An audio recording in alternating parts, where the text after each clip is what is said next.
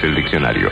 Tendencia, detender, propender, inclinación o propensión en las personas y en las cosas hacia ciertos fines. Pero los fines no siempre son ciertos, ni las inclinaciones adecuadas. Tendencia, detender, propender, inclinación o propensión en las personas y en las cosas hacia ciertos fines. El mañana nunca llega, pero las tendencias se manifiestan o inclinación o propensión en las personas y en las cosas hacia ciertos fines. Lo que mañana va a ser noticia y pasado simplemente olvido es una semilla, un germen de realidad que se manifiesta en las tendencias. Inclinación o propensión en las personas y en las cosas hacia ciertos fines. Tendencias, las noticias del mañana.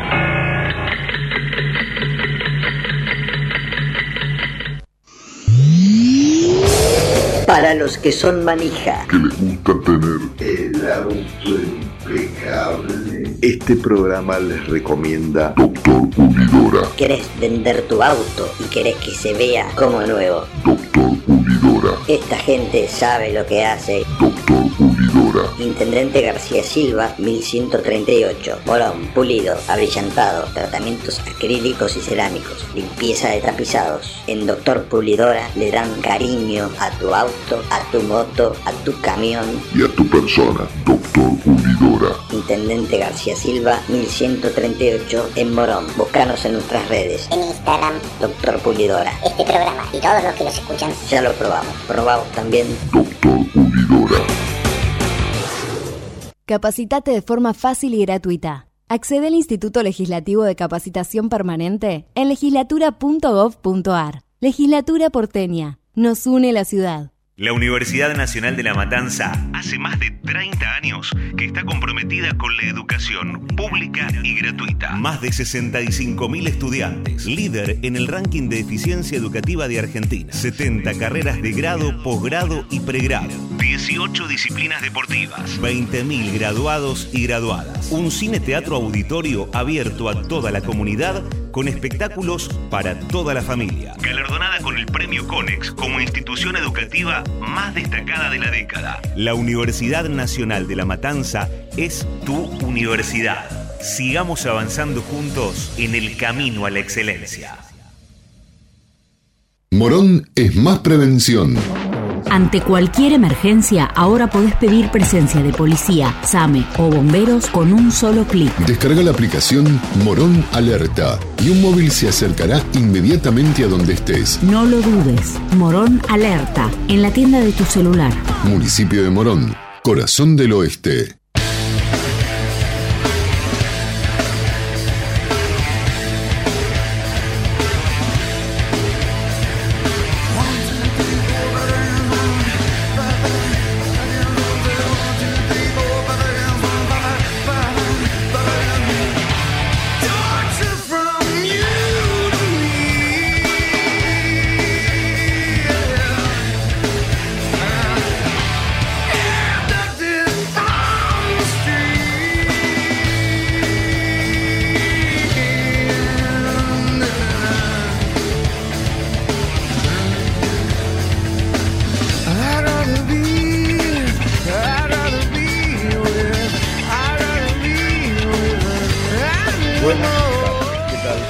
Arrancamos un nuevo programa de tendencias acá en Ecomedios, AM1220, con el amigo Matías Rodríguez, que pedía a toda costa que prendamos el aire acondicionado.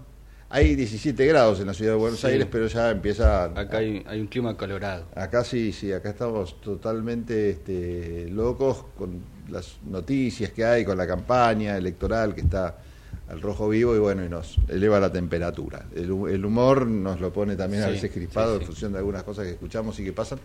Pero bueno, así estamos y haciendo tendencias con la producción del señor José Venturini, bueno, que les hablaba Matías Rodríguez, eh, de co-conductor del programa, Javier Martínez y un montón de personas más, Marcelo Guatrakiewicz, Julieta Sibona, que la vamos a tener un ratito con las recomendaciones que tienen que ver con el cine, las artes en general, teatro, eh, alguna recomendación de alguna peli para ver en plataformas, bueno, siempre viene con alguna que otra sorpresa. Julieta, y bueno, Facundo Rodríguez en materia económica, lo tenemos a Miguelito Aldet también por ahí con algunos consejos, en fin, todo el staff de tendencia que me estoy olvidando seguramente de alguien, Sí. y vos no me vas a ayudar. No. Porque tam- tampoco Yo también te- me olvido. Lo que no me puedo olvidar es de mandarle un saludo a Guillermina que está escuchando. Por supuesto. Desde, La madrina del desde el programa. interior de la provincia de Buenos Aires. Así ¿De que dónde? estoy de Trenquelauquen, por Muy supuesto. bien. Estoy obligado a mandarle un beso. ¿Vos decís que está, está, escuchando? Sí, sí, está escuchando. Grande, Me avisó recién. Bueno, que te mande un mensajito a ver ahora, si ahora, ahora, le pido que dé una prueba de vida. Un saludo, un saludo para la gente de la radio. Bueno, eh, tenemos un, una, tuvimos una semana bastante eh, particular con algunas novedades en la provincia de Chaco puntualmente. Vamos a ver si en la segunda hora del programa hablamos con algún dirigente del radicalismo, el partido que forma parte de Juntos por el Cambio y que se puede decir que ganó las elecciones ¿no? de, de Chaco después de varios años de un gobierno, eh, bueno, el último gobierno radical no sé cuándo fue, pero también más de, de 16 años. Sí, sí, sí, sí, casi una década y media. Vamos a hablar con él para que nos haga un, un balance, con Diego Gutiérrez, para que haga un balance de dirigente radical de lo que, fue las, las de lo que fueron las elecciones en el Chaco. Y esta semana, eh, o la, la, semana pasada fue, ¿no? Que en La Plata se inauguró un comité. Sí, del. Sí, de la. de un sector del. de Unión por la Patria que uh -huh. está alineado con Leopoldo Moró. Exacto. Eh, Carmela Moró y en este caso el apoyo de Ricardo Alfonsín. Exactamente. Eh, también estuvo en el acto Axel Kicillof. Sí.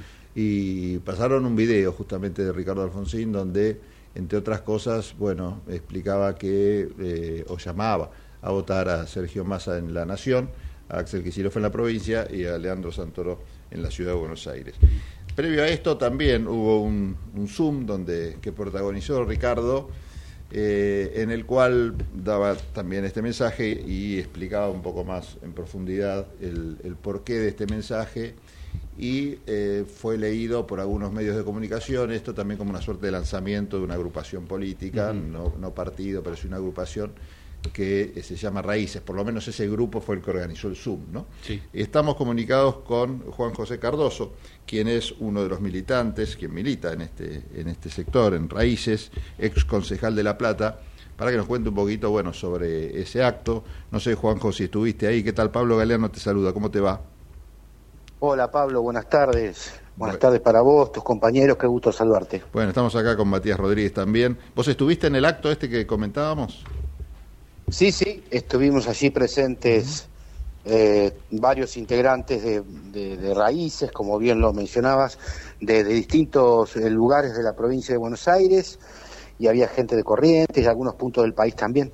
Uh -huh. Bueno, en el, en el radicalismo y en general, porque fue noticia, ¿no? Causó eh, alguna sorpresa estas declaraciones de Ricardo Alfonsín llamando a votar ¿no? a Massa, como decíamos, a Kicillof y a Santoro en la ciudad de Buenos Aires. Eh, ¿Cuál es la explicación eh, o el argumento que vos crees que llevan a, a, Ricardo y esta agrupación particular a hacer ese llamamiento y tomar esa posición? Eh, bueno, la verdad que primero no es algo novedoso este, en lo que responde a, a las a la defensa de las ideas, de las convicciones de, de Ricardo Alfonsín y, y, del grupo de amigos que lo seguimos, este, y esas vinculaciones con la historia del radicalismo y demás, ¿no? Uh -huh. eh, y trayéndolo a la realidad, digamos, estamos atravesando un proceso electoral muy importante, determinante, sí. Sí.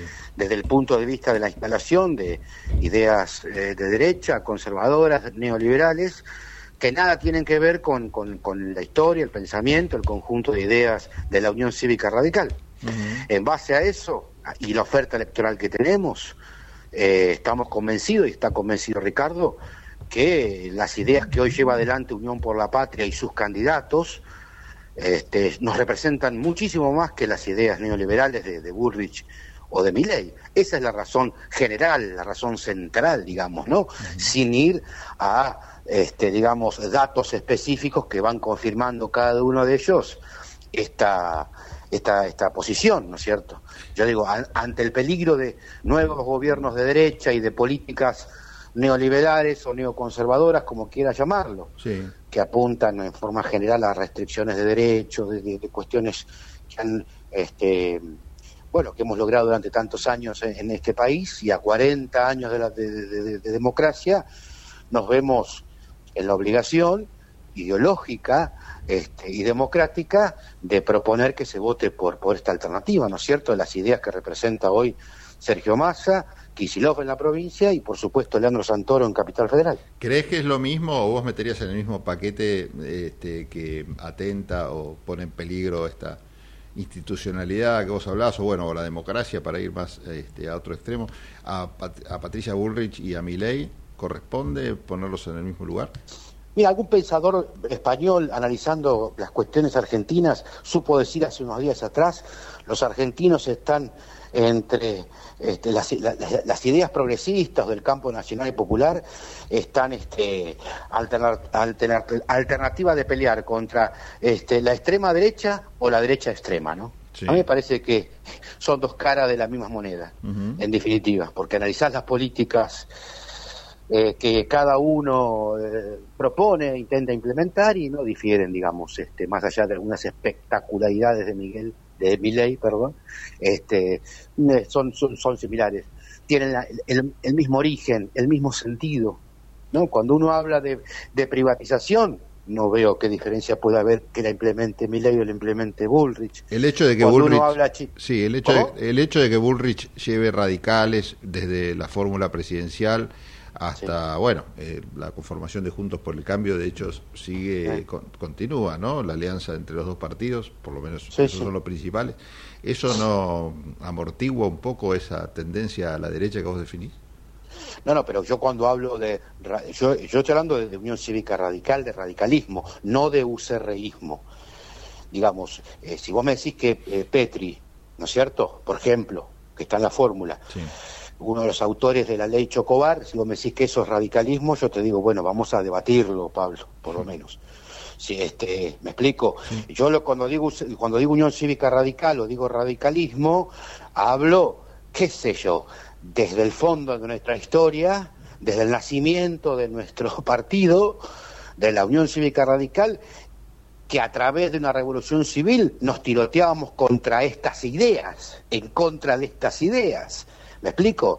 Este, eh, pero a ver, eh, yo creo que es, eh, yo creo que han dejado, han escondido debajo de la mesa las grandes ideas del partido y demás por, este, bueno, pensar que este, el partido podía subsistir y podía revitalizarse mezclándose con la derecha moderna, ¿no es cierto? Eh, así lo pensaron en el 2015 o en el 2014 de Gualeguaychú para acá. Pero bueno, este, a mí me da la sensación que se han equivocado y que esas no son las ideas que las respeto.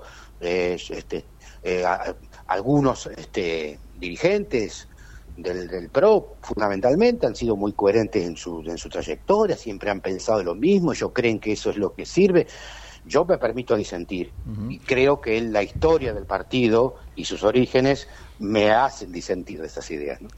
Eh, es una pregunta que quizás tiene, se pueda responder más con el instinto que con algún dato científico, ¿no? Pero eh, a mí me parece que hay muchos radicales que hoy por hoy no votarían en primera instancia a Sergio Massa, eh, pero sí quizás en, el, en un escenario de balotage eh, pueden llegar a convencerse de que es mejor que votar a mi ley, ¿no? Eh, ¿Vos ves que puede haber algún cambio de actitud de algunos radicales, del votante radical, del militante, no hablo de los dirigentes que quizás están más convencidos que, que por ahí prefieren no ir a votar a ninguno de los dos o hasta sumarse a, a, los votantes de mi ley? ¿Cuál sería el argumento que puede llegar a, resultar convincente para que estos que hoy te dicen no voto, no votaría ni, ni con un revólver en la cabeza un peronista o a masa, a veces lo personifican también cuando explican la razón, bueno, puedan cambiar su opinión.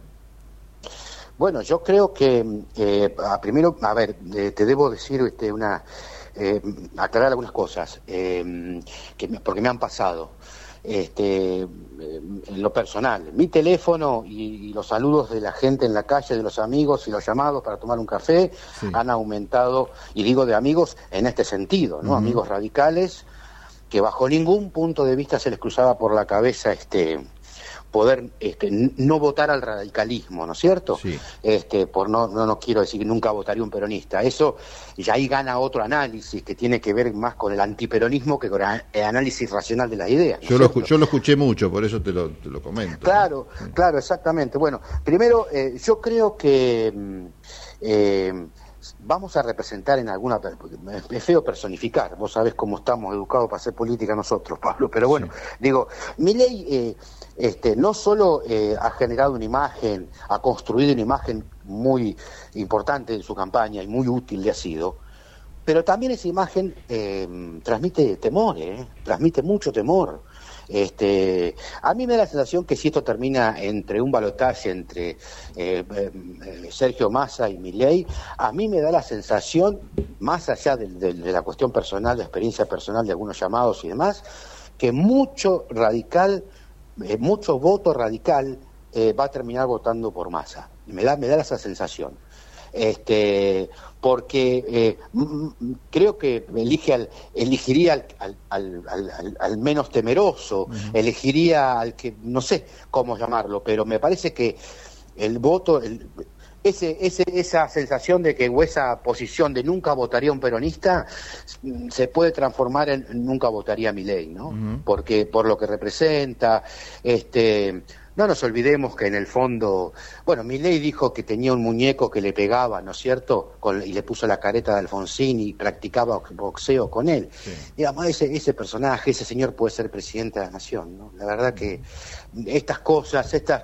Eh, no, cosas centrales ni ideas fuerza, ¿no? Pero estas cositas que tiene mi ley me parece que eh, sin duda pueden llevar a, muchos radicales a votar por, por Massa que mm, hay prevista alguna actividad futura de raíces, ¿qué, es lo que están haciendo?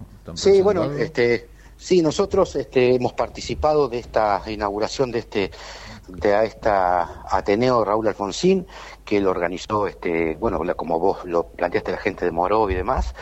Tenemos una reunión la semana que viene, de, digamos, de raíces de la provincia de Buenos Aires, este, estamos viendo si es aquí en La Plata o en, Capital Federal, eh, porque aparentemente estaríamos pensando en un encuentro muy importante para, eh, eh, no sabemos si antes del 22 o después del 22, este, un encuentro muy importante de, de, ex radicales, de radicales este, que quieran escuchar este, un pensamiento radical de centro izquierda, como siempre lo fuimos, convocando a toda la gente que quiera participar de este evento. Así que bueno, eh, nosotros acá en La Plata, con Forjarte, que es un centro cultural que hemos generado, eh, nos juntamos este, con sectores de, peronistas, con socialistas. Vengo hoy de la mañana a una reunión con gente del ARI este, que está pensando parecido a nosotros, que siempre hemos este, coincidido en muchas cuestiones en el armado de una mesa progresista. Bueno, estas actividades para contener este pensamiento, ¿no es cierto?, que hoy no nos sentimos representados con nuestros partidos que están en Cambiemos. ¿eh? Bueno, la última te hago, Juan José, y no te molesto más. El, estuvo circulando, si bien el partido a nivel oficial no se pronunció, sí escuché algunas críticas, bueno, de, de Maxi Abad, del presidente del partido en la provincia de Buenos Aires, pero ninguna declaración en el sentido que te voy a preguntar, anduvo circulando una especie de planilla para juntar firmas para la expulsión de Ricardo Alfonsín y de todos los que pensaran más o menos este, de esta forma o, hicieran de sus ah. declaraciones alguna suerte de repercusión. Bueno, ¿cuál es la respuesta frente a esta actitud?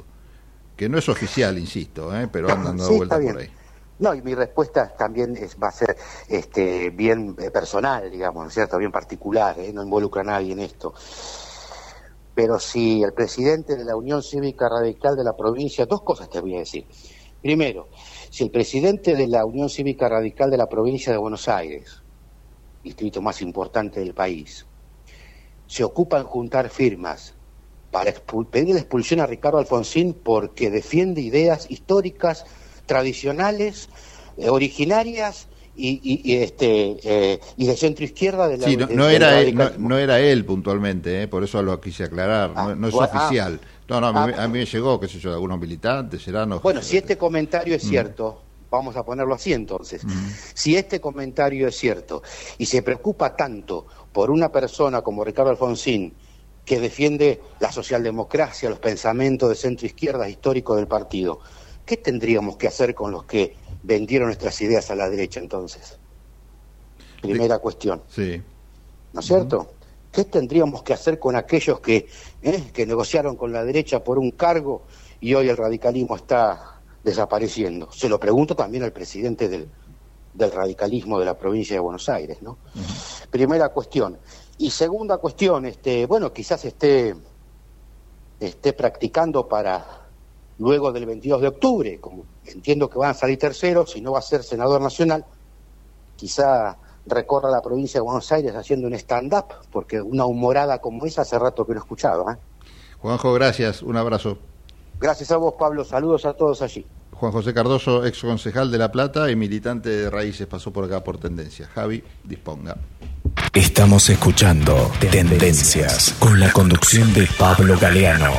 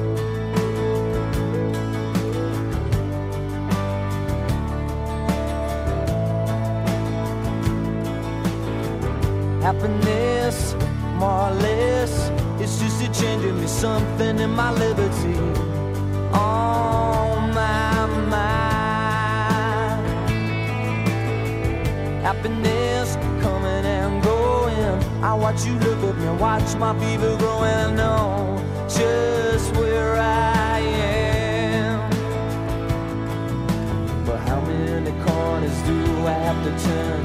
How many times do I have to learn? All the love I have is in my mind. But I'm a lucky man with fire in my hands.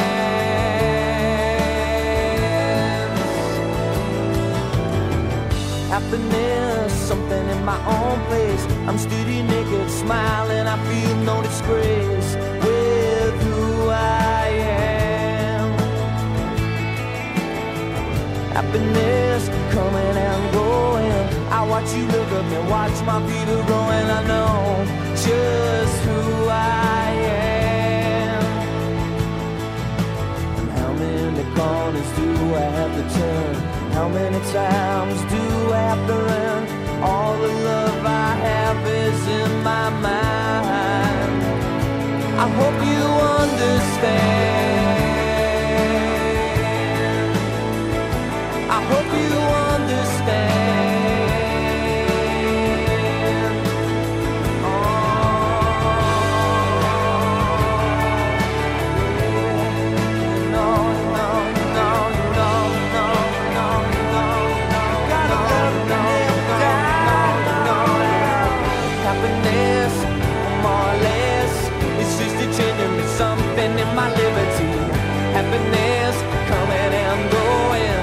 Watch you look up and watch my fever growing. I know.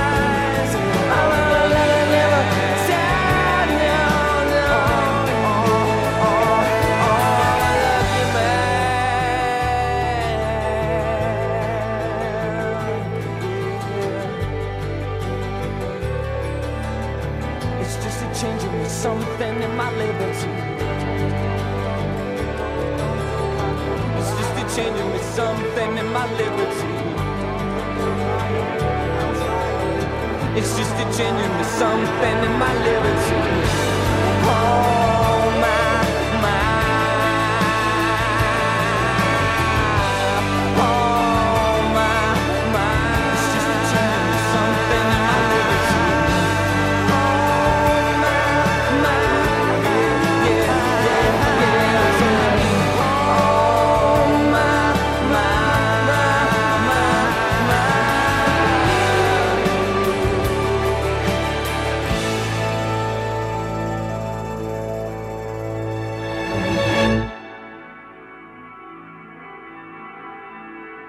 ¿Estás por viajar? No importa dónde vayas. Disfruta desde que llegas al aeropuerto. Aeropuertos Argentina 2000 te espera con distintas opciones para darte un gustito. Wi-Fi libre y gratuito, opciones de estacionamiento y mucho más. Aeropuertos Argentina 2000. Ecomedios.com AM1220. Estamos con vos. Estamos en vos.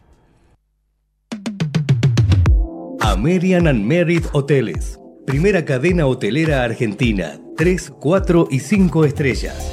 Más de 20 destinos de Argentina y el Cono Sur.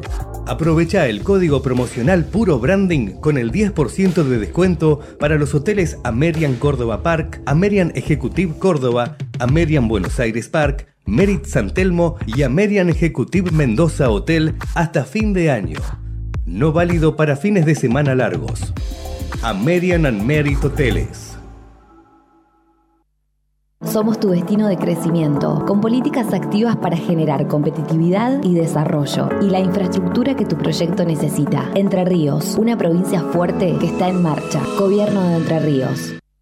Espacio cedido por la Dirección Nacional Electoral. Ni cómplices ni sometidos. Vamos con la izquierda en el país, en las calles y en el Congreso. En Buenos Aires, Rubén Pollo Sobrero, gobernador. Frente de izquierda, lista 136.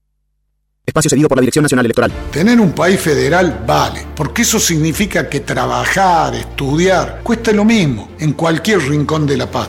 Precisamos un país normal. Juan Schiaretti, presidente. Florencio Randazzo, vicepresidente. El voto que vale para ser un país normal. Hacemos por nuestro país. Lista 133. Espacio cedido por la Dirección Nacional Electoral. Argentina tiene todo, pero los argentinos no tenemos nada. Tenemos un país rico, pero más de la mitad de los chicos no tienen para comer. Te propongo terminar con el kirchnerismo de verdad y para siempre. Los argentinos tenemos todo, todo para ser un país ordenado. Patricia Bullrich, Luis Petri, candidatos a presidente y vicepresidente de la Nación. Juntos por el cambio, lista 132. Espacio cedido por la Dirección Nacional Electoral. Los argentinos ya nos dimos cuenta que hacer una Argentina distinta es imposible con los mismos de siempre. La libertad avanza. Mi ley presidente, Villarruel Vice, lista 135. Informate en ecomedios.com. Seguinos en TikTok, arroba ecomedios 1220. Tendencias, conté de testimonio, conté de templo, conté de tolerar, conté de terminología, conté de terrenal, conté de terrible, conté de transgresión, conté de tortura, conté de tormenta, conté de tomar, conté de terror, conté de tiranía, conté de tentación, conté de teoría. Conté con limón para mí, si puede ser. ¿Sabías que SEAMSE produce electricidad a partir de los residuos? En SEAMSE utilizamos tecnología de última generación para disminuir la contaminación ambiental y el calentamiento global. SEAMSE, Ingeniería Ambiental. Para los que son manija. Que les gusta tener el auto impecable. Este programa les recomienda Doctor Pulidora. ¿Querés vender tu auto y querés que se vea como nuevo? Doctor Pulidora. Esta gente sabe lo que hace. Doctor Pulidora. Intendente García Silva, 1138. Morón, pulido, abrillantado, tratamientos acrílicos y cerámicos, limpieza de tapizados. En Doctor Pulidora le dan cariño a tu auto, a tu moto, a tu camión. Y a tu persona, Doctor Pulidora. Intendente García Silva, 1138 en Morón. Búscanos en nuestras redes. En Instagram, Doctor Pulidora. este programa y todos los que los escuchan. Ya lo probamos. Probamos también. Doctor Pulidora.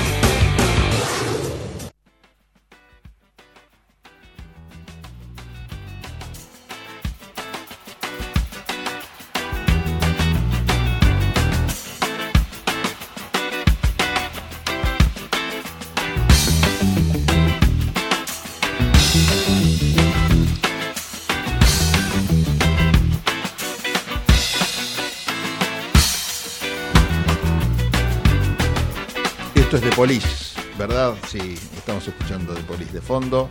Eh, estamos acá en tendencia, seguimos. Bueno, y Matías Rodríguez se vino con un invitado.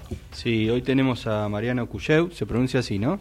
Cuyeu, es candidato comunero por la Comuna 6, Calvar de Caballito, eh, por Unión por la Patria, es fundador de la Cámpora de Caballito, eh, integra la Subcomisión de Derechos Humanos y Acción Social del Club Ferro.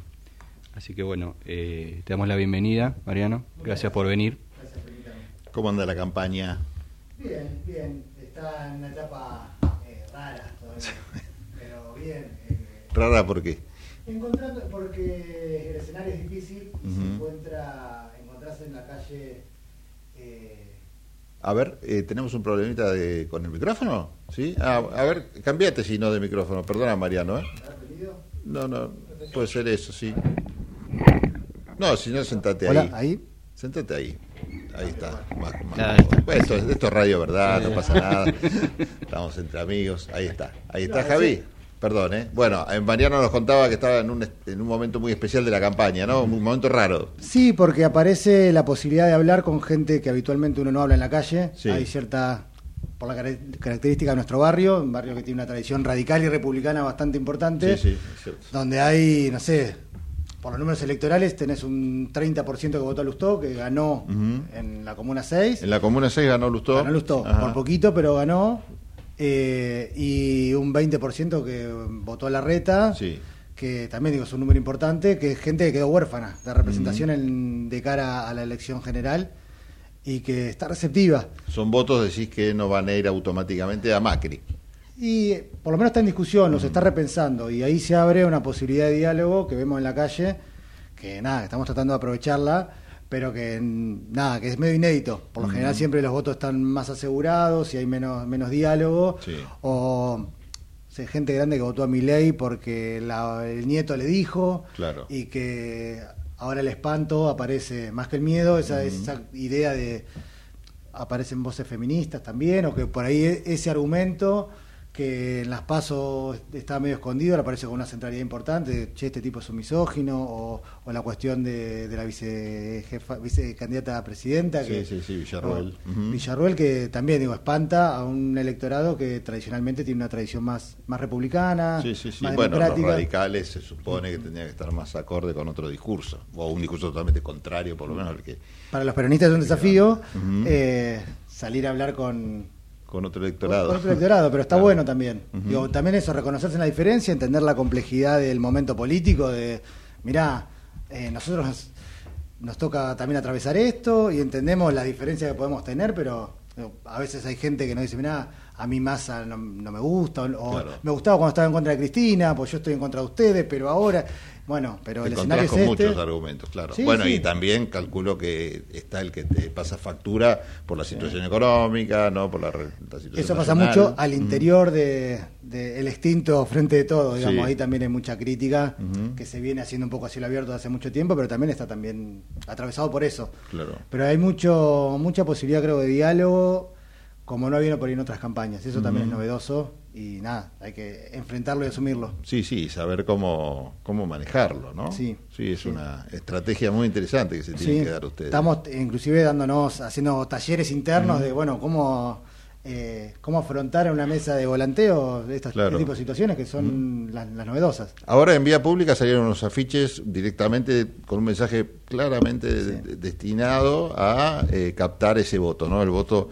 el, que- aquel que no votó a, a Macri en la interna, aquel que votó sí a, a- a la reta y ahora se encuentra en la situación de que tendría que apoyarlo a, Santoro y no a, a Macri, ¿no? Eh, ¿Han hablado con dirigentes de este espacio o, o- o ese diálogo está por ahora en la vía pública? No, no, entiendo que superestructuralmente ese Sí. diálogo se, se hizo, eh, eso creo que, que sí que sucedió. Eh, y por abajo, digamos que también un poco eh, con algunos intermediarios eh, de por medio se, se sucede. Se está conversando. Sí, digamos. también porque la interna de, de Juntos por el Cambio dejó también sus heridos. Y también ahí, no sé cómo lo estarán tramitando, pero entiendo que hay también algún, algún conflicto latente producto de una interna tan sangrienta y con tanta digo, metafóricamente digo, ¿no? Pero Sí, con, sí. eh, con mucha ocupación de, de calle, que también Mm. generó cierta saturación, inclusive en los propios votantes de, de Juntos por el Cambio, que históricamente estaban acostumbrados a, a que esa fuerza política le- les, resolviera la situación de, de la votación y, y se vieron una interna, una interna con bastantes cruces. Sí, sí. Eh, eso creo que lesionó bastante también eh, a, a sus propios votantes. Sí, y vos, Mariano, ¿pensás que eh, esto que está sucediendo de, de- de la recepción de la gente y de, de la intención de conversar, ¿es algo que se va a dar en lo electoral o que puede después traducirse en una herramienta nueva, si vos querés decir, en una, una- no quiero decir alianza porque me suena feo, en una coalición nueva, en, en- en algo nuevo que no es lo que tuvimos hasta ahora. Es que posiblemente camine hacia ahí, yo creo, creo que sí, que eso puede suceder. Eh, está, está la discusión abierta sobre eso, digo, me parece que, nada, que también la situación en la que estamos ha cambiado el escenario y sobre ese escenario nuevo las herramientas también van, van modificándose. Hay una irrupción, creo, muy disruptiva de, de, de una forma de hacer política muy totalitaria y con, con rasgos, digo, de, de neofascismo y, y eso creo que hoy es el ordenador de la política, digo, más allá de que electoralmente no es recontrapotente, digo, el resultado por ahí del 13 de agosto a la noche que decía 30 y algo, 33, deja una sensación por ahí psicológica fuerte que después en el escrutinio definitivo fue menos. Digo, si, el, si el 13 a la noche teníamos un 29-9, Sí. por ahí hubiese sido otro el efecto.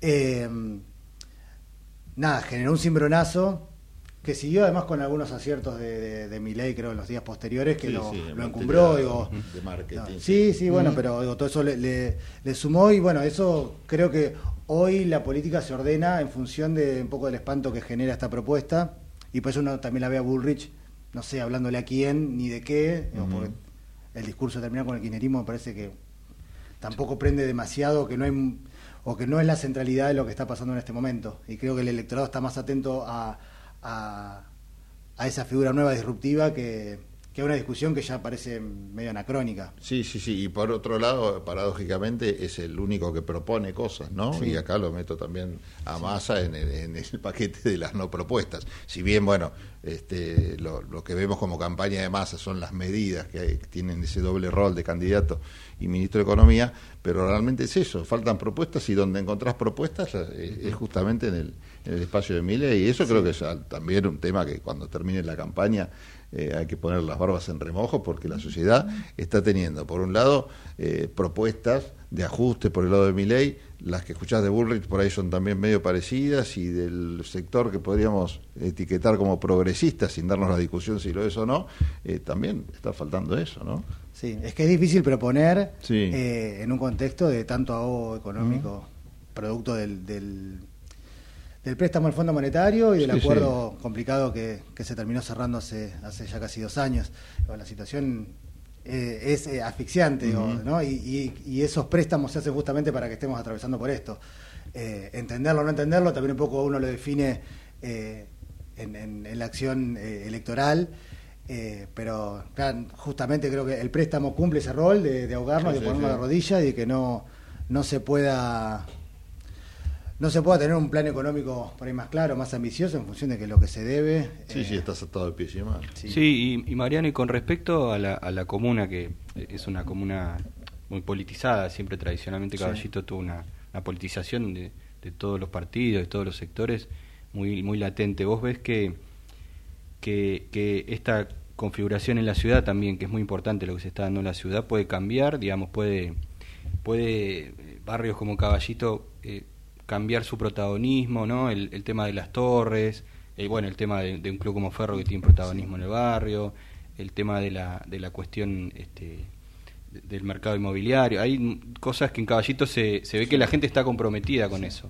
¿Vos crees que eso eh, ayuda, contribuye a que, la elección sea distinta en la general? Sí, sí, además creo que por primera vez, digo, con la candidatura de, Leandro Santoro y, su propuesta, eh, enfrentando de manera tan, eh, tan frontal eh, al, al mercado inmobiliario, eh, marida muy bien con lo que se viene trabajando en el barrio, digo, no solo de las organizaciones políticas, sino, digo, Caballito tiene esa tradición de, de organizaciones, también tiene una tradición fuerte que quedó del 2001, eh, no sé, organizaciones como SOS Caballito que luchan justamente contra el mercado inmobiliario eh, y que es una problemática real en el barrio. Digo, eh, el, el hecho de que, de que el mercado inmobiliario a expensas del gobierno del PRO, que no, no le pone límites y que no planifica, ha crecido de manera desmesurada, al punto de que si hace.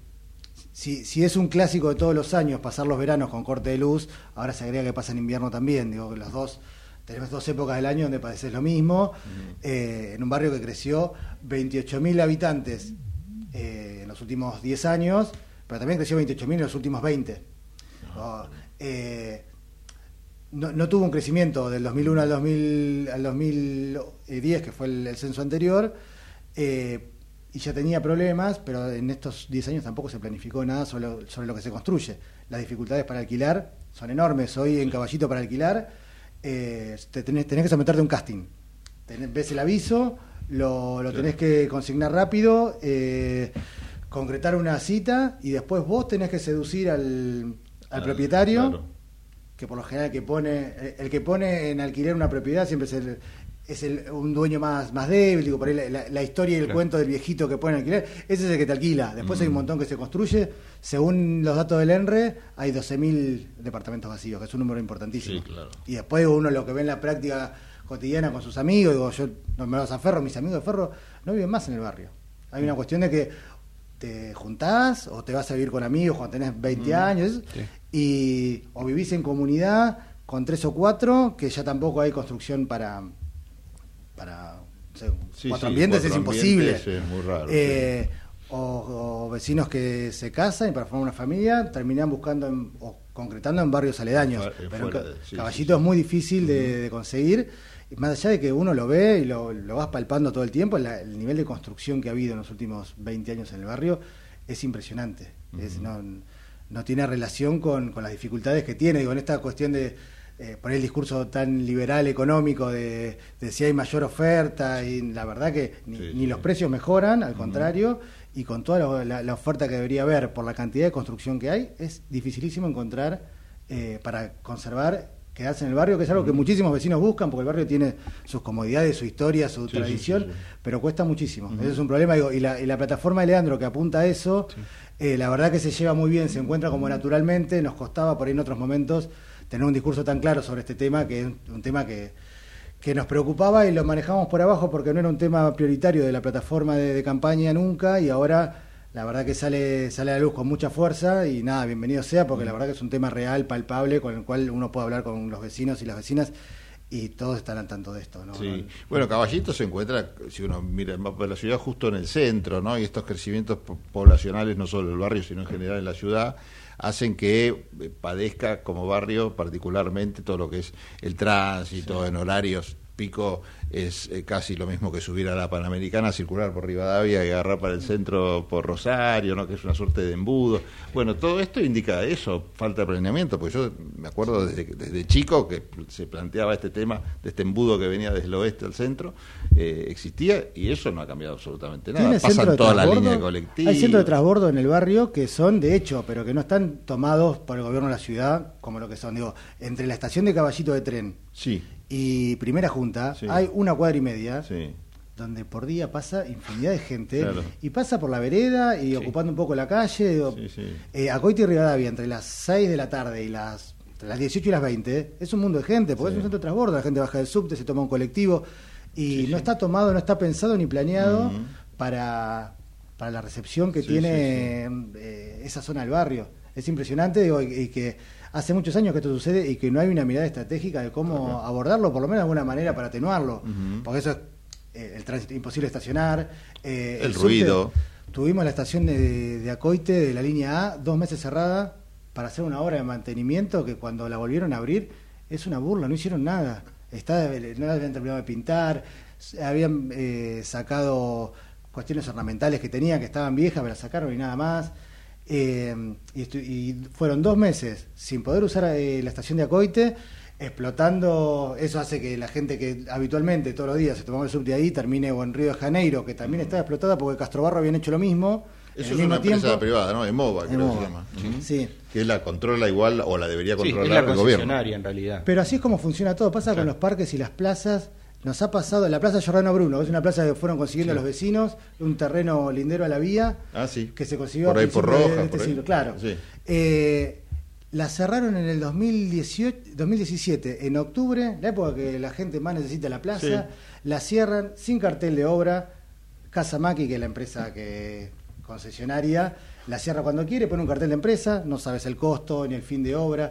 Hicieron una reunión previa con vecinos que hacen esa manera medio cínica que tienen de, de comunicar cómo van a hacer las cosas, Mm. que no van a la institucionalidad, debería eso tratarse en el Consejo Consultivo, que es el órgano que el- la ley de comunas establece que es donde se tiene que discutir, hacen reuniones medio partidarias, donde te invitan por un mail o por el bot con el que te vacunaste, Claro. qué sé yo, te llevan ahí con un funcionario donde vos estás en un acto proselitista de ellos, aunque esté más o menos disimulado, y mm, hubo vecinos que plantearon, porque había un uso de esa plaza, o sea, nosotros tenemos una escuelita de fútbol ahí los sábados de la mañana gratuita, y tuvimos dos meses mudando a los pibes en auto a otra plaza que tenía una canchita, eh, cosas que se pueden consensuar con los vecinos. Que se Pero eso, por ejemplo, no se arregla en- dentro de lo que es el, no sé, la, la organización comunal. Digo, ¿para qué están los comuneros? Es que es parte de la discusión que se tiene con el oficialismo de la ciudad. Eh, nunca quisieron habilitar digo, el, el funcionamiento de la ley de comunas, se da a partir de un fallo judicial en 2011. Si no, no hubiese sucedido.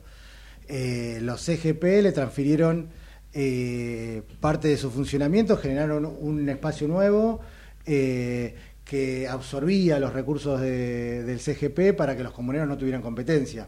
O sea, el- yo- y después genera una especie de gerencia donde el único que tiene poder en la Junta Comunal es el presidente de la comuna, porque ellos gobernaban las 15 comunas, tenían un presidente, un, un sistema presidencialista, Sí. cuando la ley habla de que son siete comuneros, es un ámbito colegiado, Claro, de discusión, do- donde está el Consejo Consultivo, que es- son los vecinos, de manera eh, honorífica, que se reúnen y que van sugiriendo cosas, eso nunca se ha escuchado, no hay un canal de diálogo planteado. ¿No se convoca, por ejemplo? ¿Cómo lo se convocan los propios vecinos y presentan notas a través de, eh, de un área de participación ciudadana que tiene la comuna, presentan notas que son leídas y Quedan ahí. sí.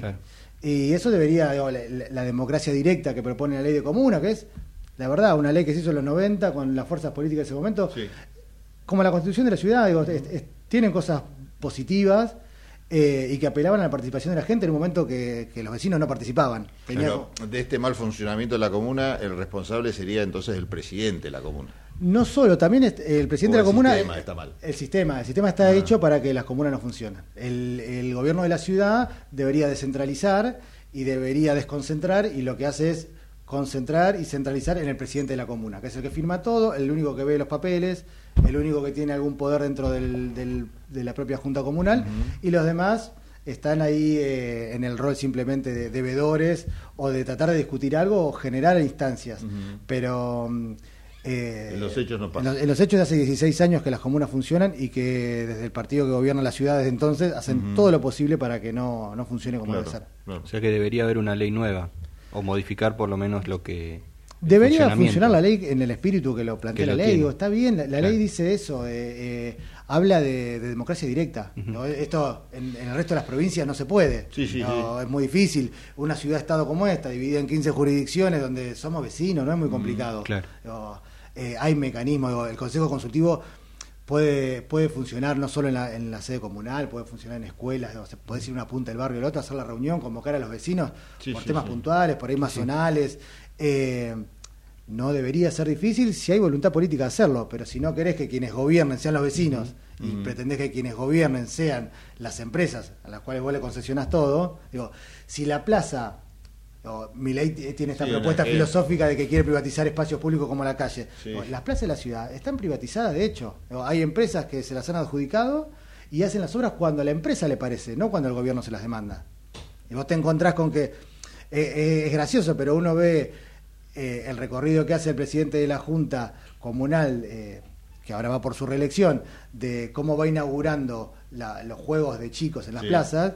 Y, y hace un antes y un después, y pero antes también estabas vos, digo, no es que antes la, el- la comuna o la plaza la gobernaba, o la dejaste caer, digo, esto también el discurso de la eficiencia, Sí. de la gestión Ujú. pro neoliberal, la dejaste caer, lo abandonás, no tenés la figura ni del placero ni del mantenimiento, se cae por completo la obra porque la dejas abandonada y después viene la misma empresa y la La hace toda de nueva. Claro. Eso también digo es dilapidar recursos de, de la población y de la ciudadanía que se van en, en- en- en este tipo de, de- de acciones donde la, em- la centralidad la tiene la empresa, no la tiene ni el vecino. Digo, uno puede pasar como vecino reclamando la poda de un árbol Sí. y hasta que la empresa no decide hacer la poda Ah, yo sabía eso, mirá.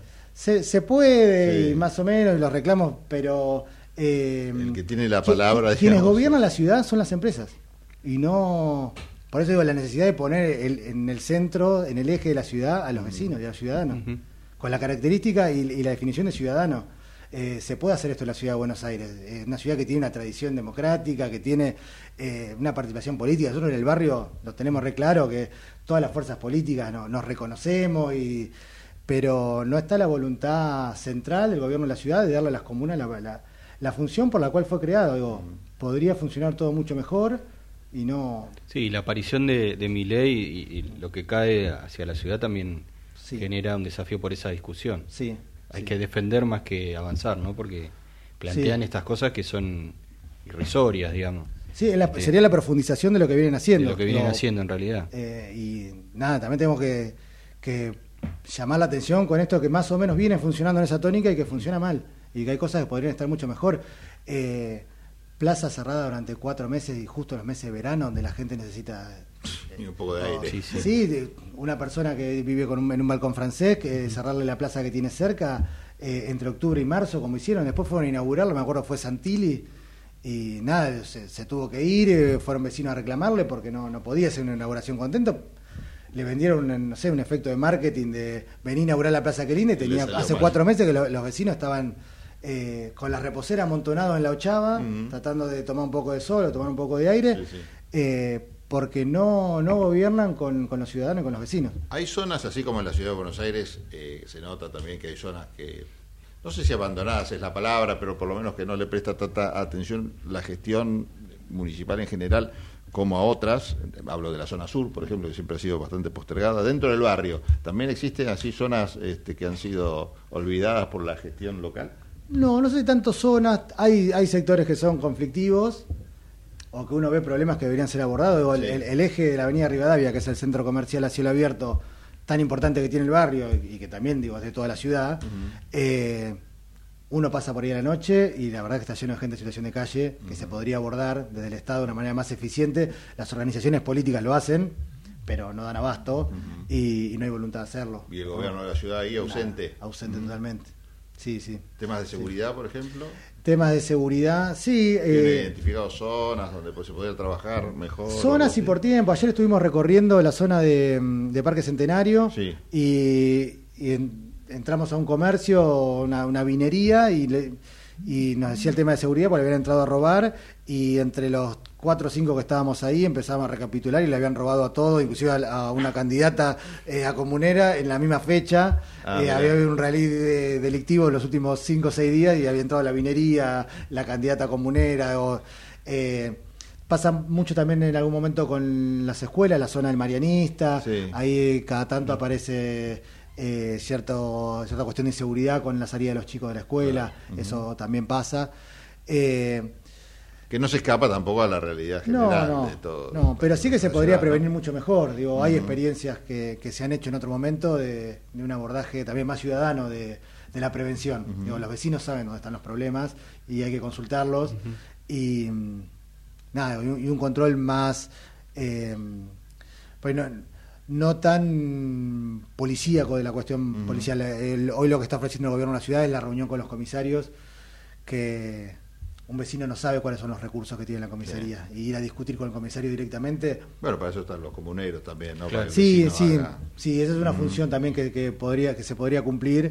Eh, pero bueno, también eso hay que hacerlo con el Ministerio de Seguridad, que el que sabe, si uno va a la comisaría y dice, el comisario te dice, mira, eh, no tengo patrullero, uno no lo sabe. Pero si está el, si está el, el Ministerio de, de Seguridad, sí puede, puede contraponer si esa, si esa respuesta es verdadera o falsa, cuáles son los recursos. Digo, puede pasar eso. Pero nada, se necesita también pensarlo por ahí de una manera más, más integral. Nos quedan dos minutos. Quiero que le mandes un mensaje al vecino de Caballito, este, que seguramente es parecido al mensaje que le das cuando pones mesas o cuando recorres el barrio. No solo un mensaje proselitista para que te vote, sino un, un mensaje para el vecino.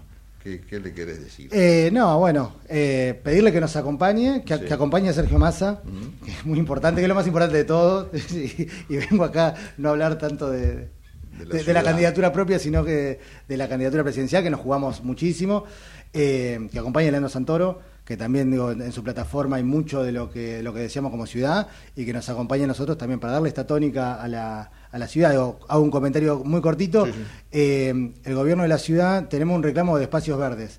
y no lo logramos en, en, en el barrio, por lo menos el PRO en 16 años no, no, no ha hecho, no ha dado ninguna solución a esto. ¿Qué es el reclamo de espacios verdes? Mira, nosotros tenemos un playón, donde playón ferroviario de Caballito, que, que está atrás de Ferro, es una zona que tiene usos múltiples, porque pasa el tren y hay partes que no se pueden utilizar, porque hay partes que, eh, que las tienen concesionadas a privados, porque también hay un obrador para el soterramiento que nunca se concluye, hay distintas cosas. Ahí le- la propuesta histórica del barrio, una propuesta que tiene más de 20 años, que me excede, yo cuando empecé a militar y me metí en política, ya había otra gente que ya levantaba esa bandera y nosotros la tomamos después, que es la de construir un gran parque ahí, la posibilidad de un gran espacio público. ¿Hay espacios de esa naturaleza en el barrio? Sí, sí, sí, es una zona eh, que de dimensiones enormes para hacer un parque, digo, más grande que Parque Centenario, digo, una cosa que debería ser, podría ser un beneficio para toda la ciudad, no solo para el barrio. Y aparte que sirva para con- hacer la conectividad norte-sur de del barrio, que en esa parte es muy compleja. La verdad que el- con el macrismo no se ha podido avanzar nada. Nosotros acabamos de, digo, el gobierno nacional, que como esos terrenos son nacionales, eh, firmó un convenio con, con Ferro para eh, inaugurar, ya está en uso, hay un pedacito de, de plaza que se le iba a quedar el mercado inmobiliario, Caputo, amigo de Macri, y ya está en funcionamiento entre Gainza, Martín de Gainza, Federico García Lorca, La Vía y las torres de Caputo. Caputo quería hacer su tercer torre. Bueno, eso es ya un espacio público que está en proceso de construcción, pero que ya está en uso. Los vecinos cruzan y lo utilizan para pasear el perro, para... La verdad que es un espacio muy lindo. Y después hay otro espacio que está en Nicasio Oroño y Yerbal, donde hay una cooperativa de recicladores que todo un pedazo de tierra lo parquizaron y está también en uso de los vecinos. También con la ayuda del gobierno nacional, que es el dueño de las tierras. Digo, se pudieron hacer cosas, aún no siendo gobierno, pudiendo ser eh, gobierno de la ciudad, se podría avanzar muchísimo más en reclamos históricos que tiene el barrio. ¿Te quedó alguna Trotsky en el No, no, no, lo- lo dejamos Lo dejamos tranquilo, tranquilos. sí. Aparte se nos viene la, Sigue- la propaganda electoral. sigue trabajando. Que por ley debemos cumplir en el horario. Gracias, Mariano. Muchísimas gracias a ustedes Muchísimas gracias. eh. Bueno, estuvo con nosotros acompañándonos el candidato comunero por la sexta, eh, la comuna de Caballito. Él es candidato por Unión por la Patria y es de la Cámpora de Caballito, ¿no? Sos uno de los fundadores de la organización ahí. Bueno, gracias por haber estado por acá. Quedamos Muchas gracias a ustedes. Gracias. Gracias. Nosotros en un ratito volvemos con más tendencias. Desde Buenos Aires, transmite LRI 224, AM 1220, Ecomedios. Hoy podemos decir orgullosos que en Vicente López tenemos las escuelas municipales más modernas y tecnológicas de Argentina. No para ganarle a nadie, para que ganen los chicos. Vivamos Vicente López. Somos tu destino de crecimiento, con políticas activas para generar competitividad y desarrollo y la infraestructura que tu proyecto necesita. Entre Ríos, una provincia fuerte que está en marcha. Gobierno de Entre Ríos.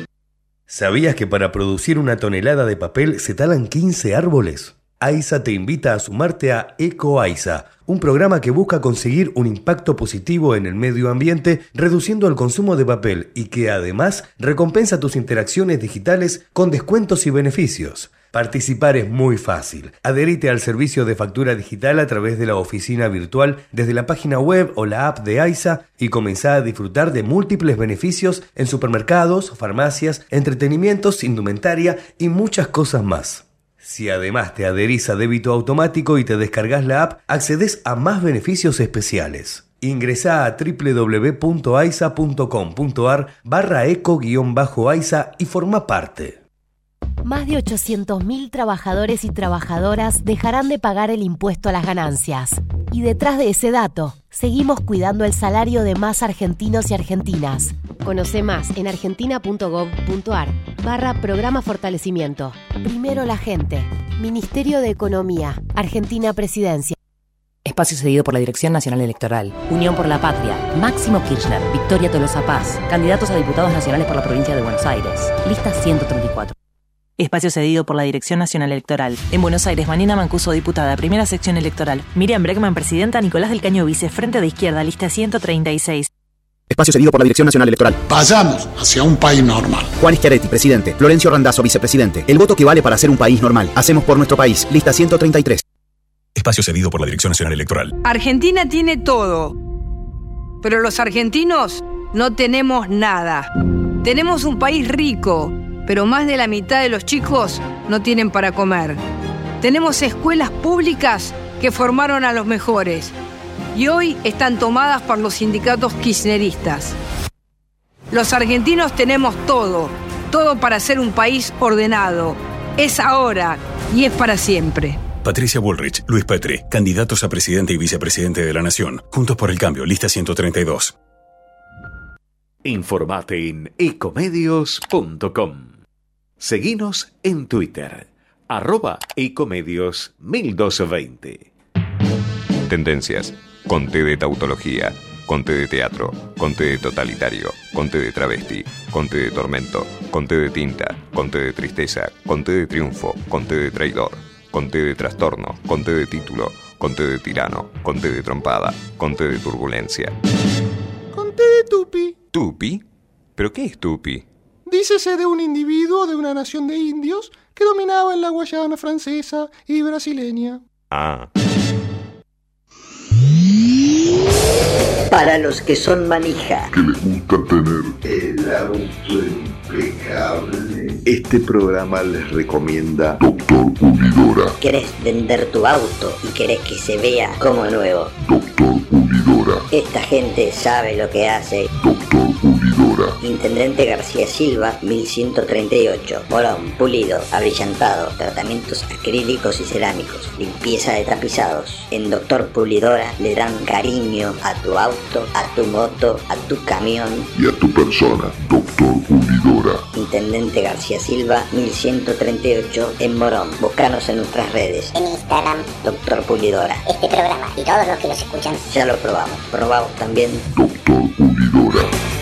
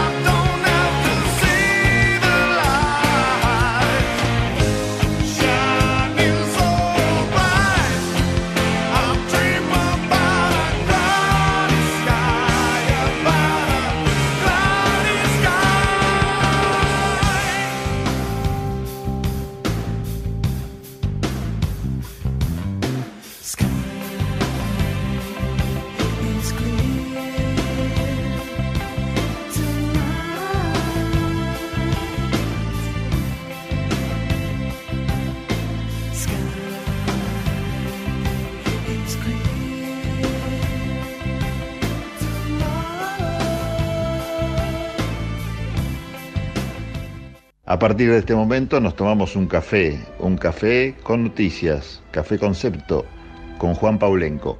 Amigos, muy pero muy buenas tardes, les saluda Juan Andrés Paulenco y juntos damos comienzo a este menú de noticias preparado especialmente. Noche de los museos, participarán 27 escuelas. El sábado 23 de septiembre se realizará en la ciudad una nueva edición de la popular Noche de los Museos. Esta vez tendremos la oportunidad de visitar 27 escuelas que van a abrir sus puertas desde las 19 horas y hasta la medianoche para compartir su patrimonio educativo y cultural con los vecinos y vecinas. Cada escuela Ofrecerá un recorrido en el que se podrán observar cuadros, mobiliarios, documentos, bibliotecas históricas, edificios patrimoniales, material pedagógico, etc. Por supuesto, va a estar gente especializada para responder las preguntas de eh, los vecinos. Entre otras cosas también vamos a repasar que no solo entidades educativas, sino también se van a sumar los clásicos museos, embajadas, instituciones culturales y deportivas. ¿Por qué? Porque esto también están invitados docentes, estudiantes, habrá talleres de lectura, plástica, bailes, música en vivo. Algunos aportarán gastronomía. Todo eso es una sorpresa y los invito a consultar en la página del gobierno de la ciudad www.ciudad.gov.ar. Así que la página del gobierno de la ciudad, ahí tenemos todo el cronograma y los horarios. Nueva sede para sacar la licencia de conducir en Parque Chacabuco. Se inauguró una nueva sede para sacar la licencia de conducir en Parque Chacabuco. Adelante, los nuevos conductores o aquellos que tengan la licencia vencida por más de un año podrán optar por alguna de las 13 sedes que nos oferta el gobierno de la ciudad de Buenos Aires. Como siempre, el otorgamiento de la licencia de conducir, categoría B1, se realiza mediante evaluaciones de manejo de calle, como así también eh, se va a realizar teórico y práctico. No nos olvidemos que esto es especial, hay que aprobar el teórico y hay que probar el práctico, como así también los exámenes de vista, que se denominan los psicofísicos, así que bueno, hay que estar bien, bien, bien munido de documentación y demás. Date una vuelta en la Comuna 7, ubicada en Emilio Mitre 956, que podés tener eh, renovación, ampliación de registro o sacarlo por primera vez. El horario, agenda 8 a 13.30 horas. Les presento las ofertas de la Feria Minorista del Mercado Central, que este fin de semana ofertaban papa 250 pesos el kilo, banana 500 pesos, frutilla por mil. Donde en la Feria Minorista del Mercado Central de Buenos Aires, ahí en Autopista Richeri, casi la zona del peaje, usted puede ingresar y no solo puede hacer compras minoristas, sino también se puede organizar con los vecinos en hacer una compra un poquito más grande. Los horarios para este mes de septiembre, de lunes a viernes de 8 a 17 horas, sábado, domingo y feriado de 7 a 18 horas. Vaya a la feria minorista donde usted va a encontrar muchas sorpresas con respecto a frutas, verduras, hortalizas y demás. Se viene la fiesta del caballo embragado, ¿eh? esta edición 2023, el inicio 11 de octubre, miércoles, y termina el 15 de octubre, un día domingo. Esta edición de la fiesta provincial del caballo embragado, que está a 220 a 250 kilómetros, depende del punto que usted está viviendo. Si vive en Buenos Aires, capital federal, 250 kilómetros. Si vive pasando General Paz 220. El camino es muy bueno, usted puede tomar lo que sería Gaona, luego autopista, pasando Luján la ruta 5. Entre otras cosas, la gente de Bragado nos invita a pasar este lindo fin de semana para disfrutar justamente de espectáculos folclóricos, la elección de la reina y también tenemos Doma y Folclore. ¿eh? Se espera un mínimo de 15.000 personas para la fiesta del caballo. Bueno amigos, esto ha sido todo por hoy. Les envío un gran saludo, que tengan una hermosa semana y nos reencontramos el próximo martes. Esto fue un momento de noticias con Juan Paulenco, Café Concepto. Tendencias Conté de testamento, conté de tenaz, conté de totalitario, conté de trampa, conté de tranquilidad, conté de tapujo, conté de títere, conté de taquilla, conté de tesón, conté de tumba, conté de tosudo, conté de transmitir, conté de trampa, conté de trascendente, conté de tedio, conté de tempestad. Eh, conté de tilo. Sí, sí. ¿Estás por viajar? No importa dónde vayas. Disfruta desde que llegas al aeropuerto. Aeropuertos Argentina 2000 te espera con distintas opciones para darte un gustito. Wi-Fi libre y gratuito, opciones de estacionamiento y mucho más. Aeropuertos Argentina 2000.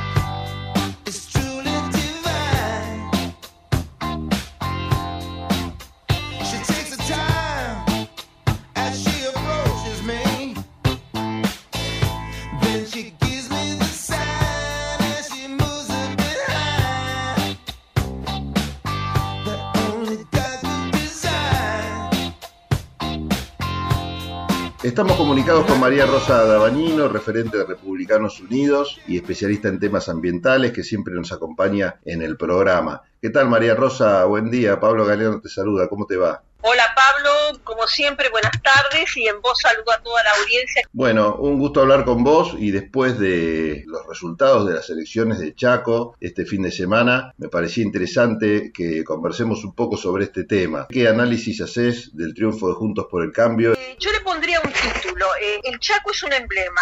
Ese para mí sería el titular, eh, realmente es un emblema que yo aprecio y que le doy una trascendencia importante. Se ganó en primera vuelta. Todo el mundo pensaba que se iba a ir a balotar. Se ganó en primera vuelta. Hubo localidades como Roque Sáenz Peña, la segunda ciudad del Chaco, que el, triunfo fue arrollador en una provincia donde hay el 80% de las personas con un cargo estatal, muy trascendente. ¿A qué crees que se debió? Yo creo que hay una saturación. Hay gente que le da el punto de inflexión con respecto al asesinato de esta joven, un crimen vinculado al poder. Pero yo creo que hay una saturación. Las personas se han cansado, porque además el presentismo fue muy alto, fue el 80%. Las personas han dicho basta, hasta acá llegamos. Y realmente, por más que hay un gobernador que hacía 12 años que estaba en el poder, la gente dijo, bueno, queremos algo mejor, queremos una alternativa.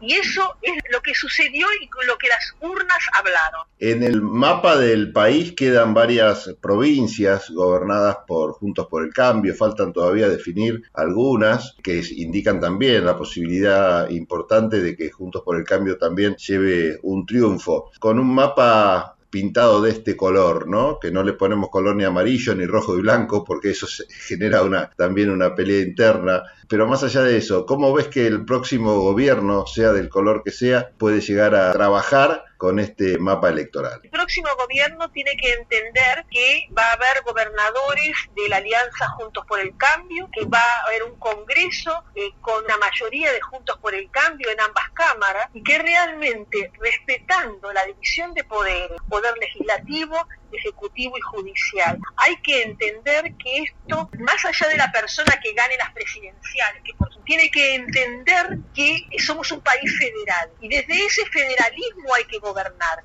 con división de poderes y con federalismo.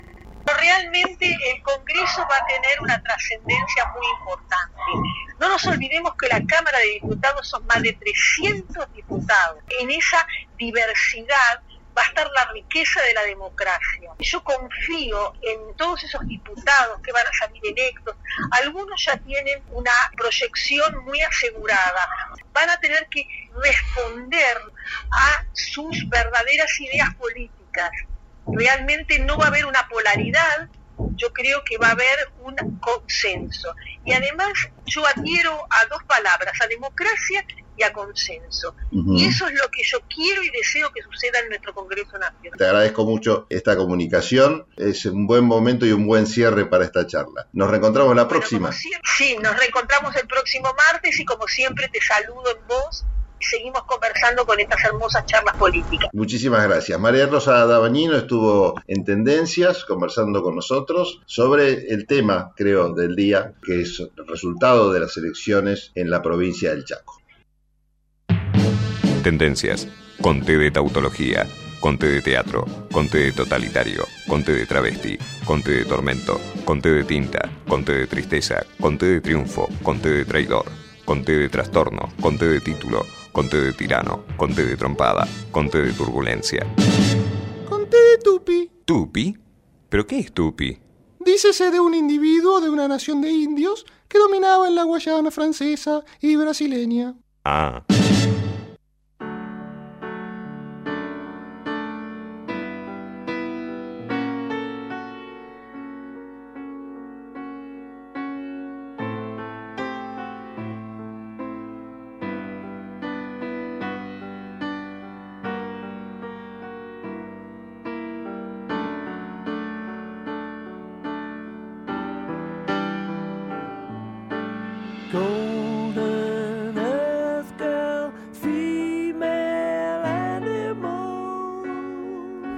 Esto suena a los Beatles, ¿no? La, qué grande, ¿en serio la pegué?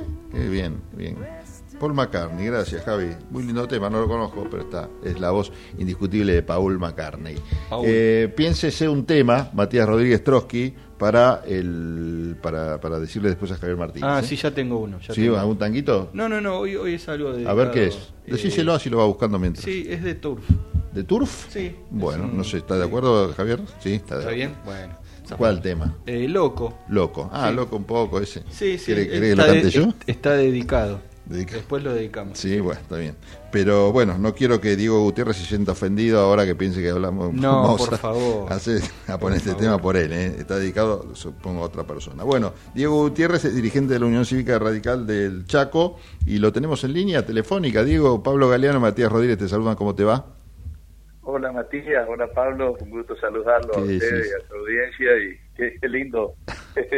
Espero ¿Cómo que- se divierten? ¿Cómo- No, sí, no, Ah, no, no, no, no lo buena música, buena música, no, no, muy bueno. Yo también disfruto de eso, así que Está muy este, bien. es parte de la, es parte de la vida. Bueno, hablando de música, la marcha radical sonó, con fue el hit del domingo que pasó en Chaco.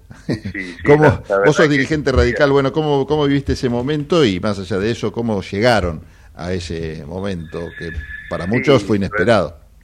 La verdad que como secretario general de- del partido y bueno, un militante de toda la vida, eh, eh, un día histórico que lo vivimos con una tremenda alegría porque bueno, hacía 16 años que, que habíamos este, tenido la última experiencia de, de gobernar la provincia y, y bueno, después de haber resistido, de haber este, buscado otra vez ser alternativa, llegó el momento y la verdad que eh, hemos pasado por en estos 16 años por todo este, y, y la verdad que hemos logrado mantener al, al partido siempre de pie en nuestra provincia tan tan difícil pero pero bueno es, es con, con coherencia política con eh, siendo serio con responsabilidad bueno la sociedad volvió a confiar en nosotros como columna vertebral de, de un conjunto de partidos que de alguna manera este, está Juntos por el Cambio o, o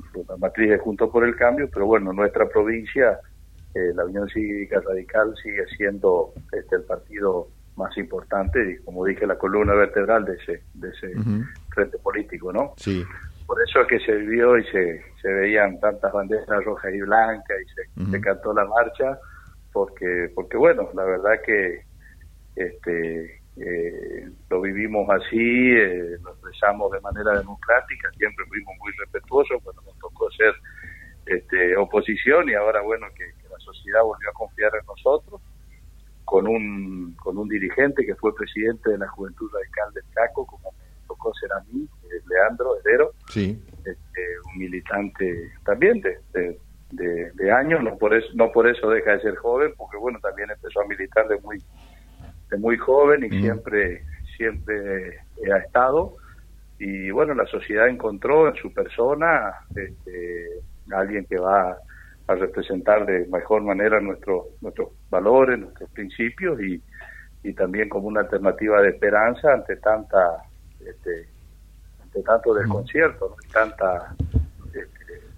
vive el pueblo argentino y no, Chaco no es la excepción no ¿Cuáles fueron los ejes de campaña? Porque a nivel nacional, bueno, por supuesto, mm, eh, Chaco fue noticia por el femicidio, este, que estaba también bastante, por lo menos se sospecha, vinculado a, a la política. Bueno, esto fue un escándalo. Eh, algunas situaciones que, que indican previo a esto y como una constante, la situación de pobreza importante en la que está sumida la, la provincia. Pero digamos, ¿qué fue lo distintivo de, la, de esta campaña que permitió, después de 16 años del mismo color político, que la gente cambiara. Eh, ¿Vos creés que lo- la situación nacional también, la crisis económica en general que está viviendo la Argentina, tuvo alguna incidencia en los resultados o en el voto de la gente?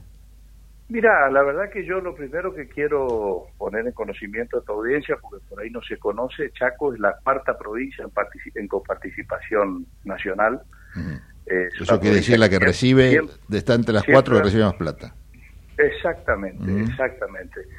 Lo que siendo bien administrada, como son otros otros otras provincias, Sí. que podemos, este, nosotros estamos al lado de Corrientes, que tiene una similitud en, en lo que tiene que ver con su eh, geografía y su cantidad de habitantes, recibe mucho menos recursos que el Chaco y hoy tiene superávit.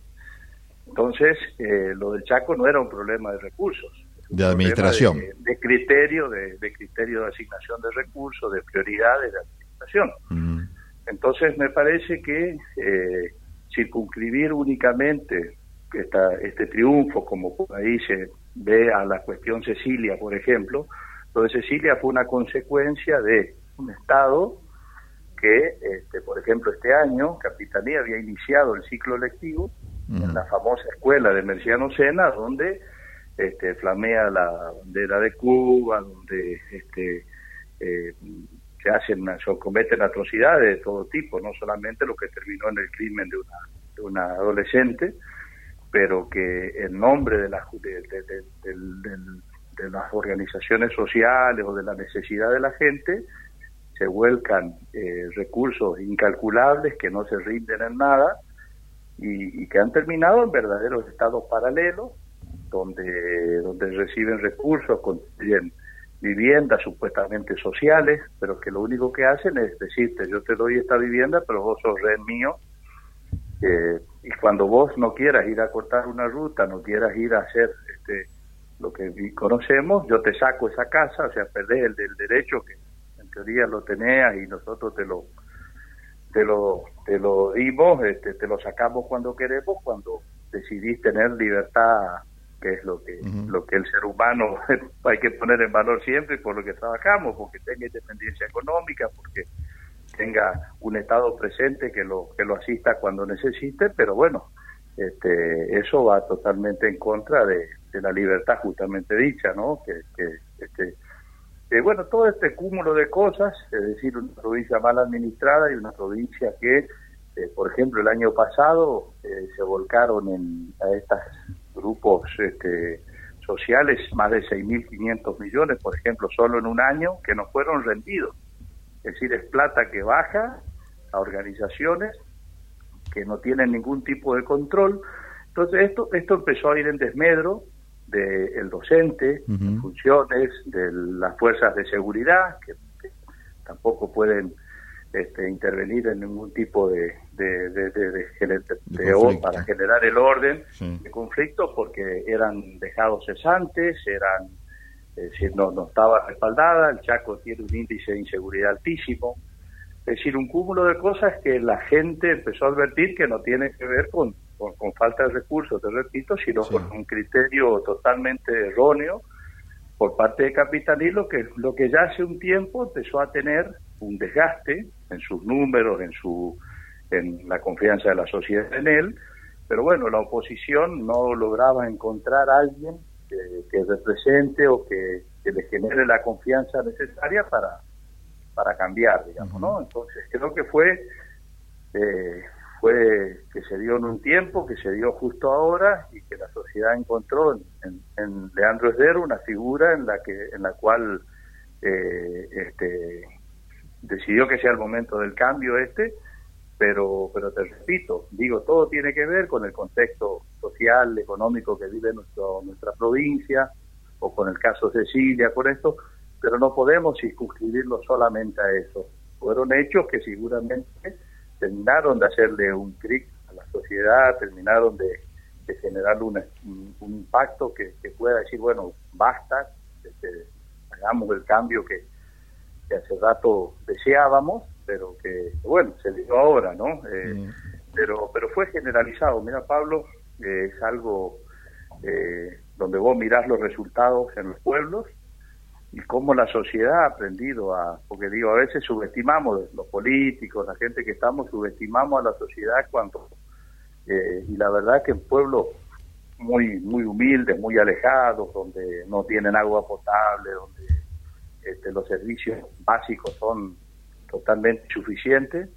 Eh, la gente ha cortado boleta, es una forma, este, pero lo que sí se notó es que de, los 70 municipios del Chaco, donde el oficialismo, eh, este gobernante, este, retuvo el 50, municipios sobre 70, en esos municipios que han ganado intendentes, eh, hubo un corte de boleta generalizado hacia la figura de Dero, al gobernador. O sea, intendentes votaban, votaban intendentes del, del, partido de Capitanich, pero a gobernador al, al de Junto por Exacto. Es decir, hubo un hartazgo de la sociedad hacia, la figura de Capitanich, este, porque te repito, incluso sus últimos 30 días, Capitanich se ha dedicado a presionar a sus intendentes y demás. Sí porque creía que era una cuestión de falta de, respaldo de su mismo intendente y, en realidad, era la gente la gente la gente iba a pedirle a su intendente que por ahí la, que estaba conforme con su gestión local iba a pedirle mira yo en la provincia lo quiero votar heredero así hablando llanamente. Sí, sí, sí, entonces al intendente no le quedaba otra que decirle bueno mira la opción que tenés es cortar, cortar el voto, pero pero pero fue masivo te digo uno, uno ve en Juan José Castelli, que es la puerta al impenetrable, te vas a la zona del sudoeste, Villa Ángela, Charata, Las Breñas, este, a donde al rincón de la provincia que te vayas, eh, te vas a sorprender si haces un análisis este, de la distribución territorial y de este, pero bueno, en Resistencia, que es la capital, y en Roque Peña, que es la segunda ciudad de la provincia, eh, el triunfo de, de Dero y, de, del radicalismo fue aplastante, ¿no? Sí, Eso también incidió, incidió mucho en el resultado final, ¿no? Más allá de esto, de esto que te cuento como, como un toque de color, digamos, ¿no? Sí, sí. Hola Diego, Matías te habla, ¿cómo estás? ¿Cómo estás, eh, Matías? Eh, quería consultarte, digamos, después de este triunfo en Chaco, lo que pasó con, con Puyaro en Santa Fe, si, si lo que ustedes ven y lo que o lo que desean es un resurgimiento del radicalismo mucho más fortalecido después de estas, de estas elecciones y qué, qué visualizás vos para el futuro del partido a nivel nacional. Sí, mira, sin duda, sin duda que esto eh, no es un dato menor, esto que, vos decís. Eh, este, Pucharo había estado el día jueves en el cierre de campaña en el Chaco, junto a Valdés, la verdad que fue fue un espaldarazo muy grande, porque nosotros tenemos todo el norte santafesino que limita con el Chaco, y creo que eso también fue, este, fue un impacto para que la sociedad también se anime, digo, porque por la cercanía en algunos sectores, de hecho en la ciudad de Basail, que limita inmediatamente con Santa Fe, el radicalismo no ganaba hace veinte y pico de años, y en esta ocasión ganó. Eh, entonces, es como que hay una conexión, digamos, ¿no? También, este, eh, y un contagio, y que yo creo que sí, que más allá de, del contexto nacional, de Juntos por el Cambio, del cual el radicalismo es parte, evidentemente fluye por, por abajo un, río común de, de, un reverdecer del radicalismo, ¿no? Que pareciera contrario a la, dice uno, bueno, pues salieron tercero en el Chaco eh, conjunto por el cambio, porque salió primero Massa, segundo Mitre y tercero Bullrich, pero el radicalismo a los 20 años recupera la provincia, con un triunfo contundente del 46%. Entonces, evidentemente, pues eso sí, a la sociedad nos está mostrando que, que, que, que, que, no todo es lo mismo y que, bueno, este, por eso, este, más allá que, que algunos intenten aprovechar determinados triunfos para mostrar hacia la sociedad. Este, la verdad que la sociedad no se chupa el dedo y, de hecho he tenido amigos que me han reclamado, che, este, hacen un acto de esta magnitud festejando, nosotros lo, votamos de pero bueno, este, por supuesto que es parte del folclore y, este, y bueno, este, la verdad que, eh, pero yo creo que con la figura de Puyar o con otras figuras del radicalismo a nivel nacional, el escenario para el radicalismo es, es de, reconstrucción. Seguramente tendrá que encontrar, eh, este, bueno, quienes puedan liderar este proceso y en un seguramente un nuevo escenario político que viene en Argentina post elecciones nacionales, ¿no? Eh, los resultados de la Libertad Avanza, o bueno, de la gente que apoyó mi ley también son eh, eh, llamativos, ¿no? En función de lo que fue la elección anterior en Chaco y lo que los resultados a nivel nacional. Eh, creo que no llegaron al 3% o 4% si sumás las dos expresiones libertarias ahí en Chaco. ¿Qué podemos proyectar esto en función de la presidencial? ¿Sería un error hacer este, este análisis? No, eh, sin duda, sin duda que, que algún impacto positivo va a tener en ese, en ese resultado final de, nuestro en la paso nacional en la provincia de haber salido terceros pero bueno creo que también se va a modificar a nivel país digamos no va a ser tan lineal más allá que hoy hablamos de tercios con una ventaja de, Javier Milei que está, ahí aparece aflorando pero bueno eh, yo lo que lo que digo es que es que no podemos aventurarnos hoy a decir este, una cosa por otra. Por supuesto que nosotros, como teníamos la elección provincial, prácticamente no hicimos campaña nacional, porque eso iba el, el mensaje, decís vos, el mensaje no, era, nada nacional. Y se confundía la sociedad. Ahora bien, yo creo que este, para esta elección que viene nosotros vamos a estar este, porque además el radicalismo estaría perdiendo representación parlamentaria nacional si se, diera este resultado que se había dado la paso. Por supuesto que nosotros, este, eh, porque en el resultado de la paso el kirchnerismo se quedaba con dos lugares y, ley con uno y el radicalismo perdía la representación parlamentaria de este turno electoral. Entonces, por supuesto que nosotros este, queremos recuperar esa, ese, ese espacio y, y, probablemente tratar de ganarlo eh, este, y obviamente que eso eso va a favorecer al, al, armado nacional al espacio nacional eh, pero yo lo que quiero decir es que no subestimemos a la gente en el sentido por esto dije veníamos de perder de salir tercero y a los 20 días ganamos el gobierno provincial si la sociedad tiene digo como político lo primero que tenemos que hacer es escuchar escuchar el mensaje de las urnas, digamos, ¿no? Es decir, y, que, y, no subestimarlo.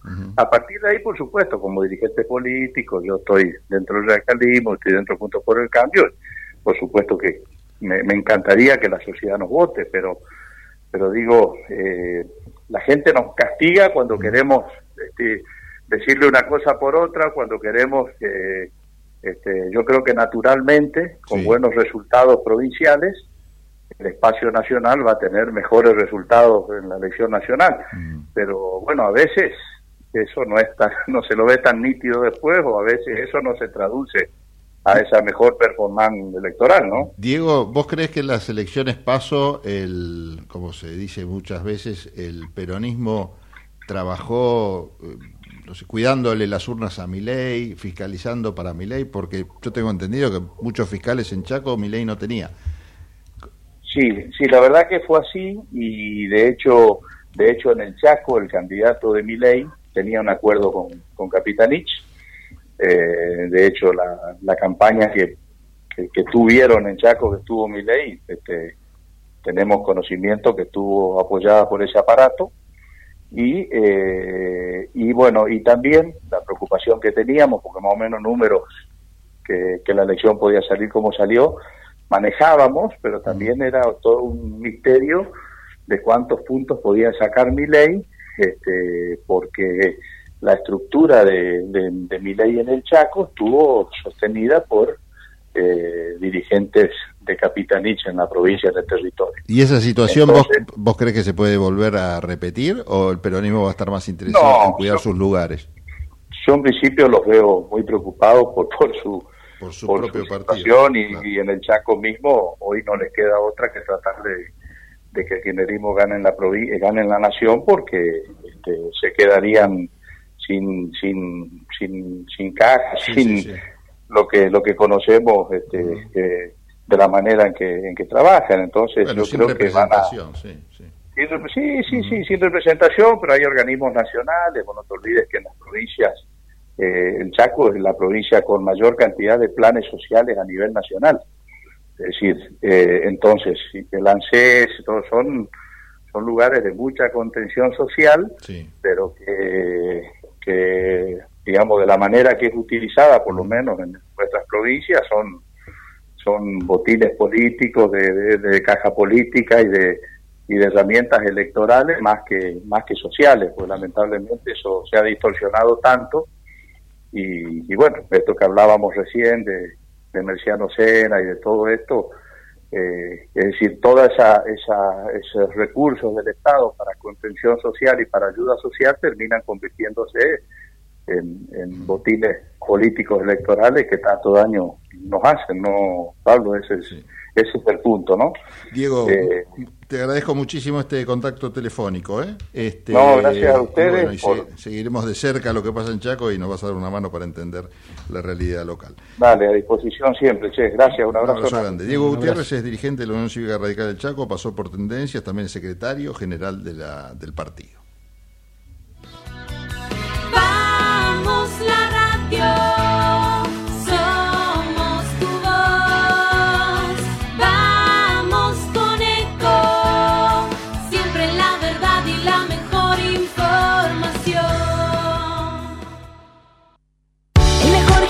te espera. Elegí las clases que quieras. En Unfit vamos a cuidarte. En Unfit venimos a encontrarte. ¿Sabías que un rico y auténtico sabor de un gran espresso ya no se encuentra solo en las cafeterías gourmet? Y además, con la línea de cafeteras Oster, la preparación de tus bebidas favoritas con café son tan ilimitadas como tu imaginación. Conoce todas las cafeteras disponibles para vos en www.osterargentina.com. Espacio cedido por la Dirección Nacional Electoral. Hoy tenemos la oportunidad de poner un punto y aparte, de empezar a reconstruir una Argentina distinta, libre, próspera, sin inflación, pujante y segura. La libertad avanza. Javier Milei, presidente. Victoria Villarruel, vice. Lista 135. Espacio cedido por la Dirección Nacional Electoral. Tenemos trabajo y tenemos al que trabaja todos los días para cuidarlo. Masa. Tenemos con quién, tenemos con qué. Unión por la Patria. Máximo Kirchner. Victoria Tolosa Paz. Candidatos a diputados nacionales por la provincia de Buenos Aires. Lista 134. Espacio cedido por la Dirección Nacional Electoral. Enfrentemos el ajuste del gobierno, la derecha y el FMI. Ni cómplices ni sometidos. Miriam Bregman, presidenta. Nicolás del Caño, vice. Frente de izquierda. Lista 136. Espacio cedido por la Dirección Nacional Electoral. Tener un presidente que sepa gobernar, vale. Juan Schiaretti, presidente. Florencio Randazzo, vicepresidente. El voto que vale para ser un país normal. Hacemos por nuestro país. Lista 133. Informate en ecomedios.com. Seguinos en Facebook. Ecomedios Live. Tendencias. Conté de testamento, conté de tenaz, conté de totalitario, conté de trampa, conté de tranquilidad, conté de tapujo, conté de títere, conté de taquilla, conté de tesón, conté de tumba, conté de tosudo, conté de transmitir, conté de trampa, conté de trascendente, conté de tedio, conté de tempestad. Eh, conté de tilo. Sí, sí. Para los que son manija. Que les gusta tener el auto impecable. Este programa les recomienda Doctor Pulidora. ¿Querés vender tu auto y querés que se vea como nuevo? Doctor Pulidora. Esta gente sabe lo que hace. Doctor Pulidora. Intendente García Silva, 1138. Morón, pulido, abrillantado, tratamientos acrílicos y cerámicos, limpieza de tapizados. En Doctor Pulidora le dan cariño a tu auto, a tu moto, a tu camión. Y a tu persona, Doctor Pulidora. Intendente García Silva, 1138 en Morón. Búscanos en nuestras redes. En Instagram, Doctor Pulidora. este programa y todos los que los escuchan. Ya lo probamos. Probamos también. 91 años de historia. Conoce el Palacio Legislativo. Agenda tu visita guiada en legislatura.gov.ar. Legislatura porteña. Nos une a la ciudad. ¿Sabías que el 50% de los residuos domiciliarios son orgánicos compostables? SEAMSE es la principal productora de compost de la Argentina y lo hace a partir de los residuos. Entérate más en www.seamse.gov.ar y en sus redes sociales. SEAMSE, Ingeniería Ambiental. La Universidad Nacional de La Matanza hace más de 30 años que está comprometida con la educación pública y gratuita. Más de 65.000 estudiantes, líder en el ranking de eficiencia educativa de Argentina. 70 carreras de grado, posgrado y pregrado. 18 disciplinas deportivas. 20.000 graduados y graduadas. Un cine teatro auditorio abierto a toda la comunidad con espectáculos para toda la familia. Galardonada con el premio CONEX como institución educativa más destacada de la década. La Universidad Nacional de La Matanza es tu universidad. Sigamos avanzando juntos en el camino a la excelencia. Morón es más prevención. Ante cualquier emergencia, ahora podés pedir presencia de policía, SAME o bomberos con un solo clic. Descarga la aplicación Morón Alerta y un móvil se acercará inmediatamente a donde estés. No lo dudes. Morón Alerta, en la tienda de tu celular. Municipio de Morón, corazón del oeste.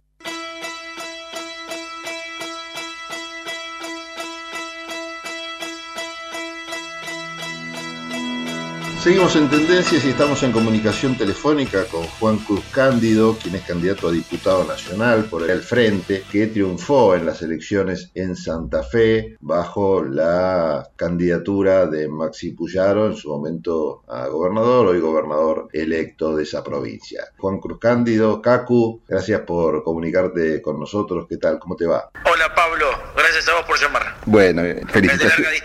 Felicitaciones, antes que nada, a la distancia también felicitaciones por la elección del domingo. La verdad que fue, no vamos a decir una sorpresa, ¿no? Porque era medio cantado todo, pero sí impactante la diferencia. Contame cómo lo vivieron ahí, cómo lo viviste vos en particular, ¿te sorprendió? ¿Te lo veías venir? Bueno, obvio que con mucha, con mucha emoción.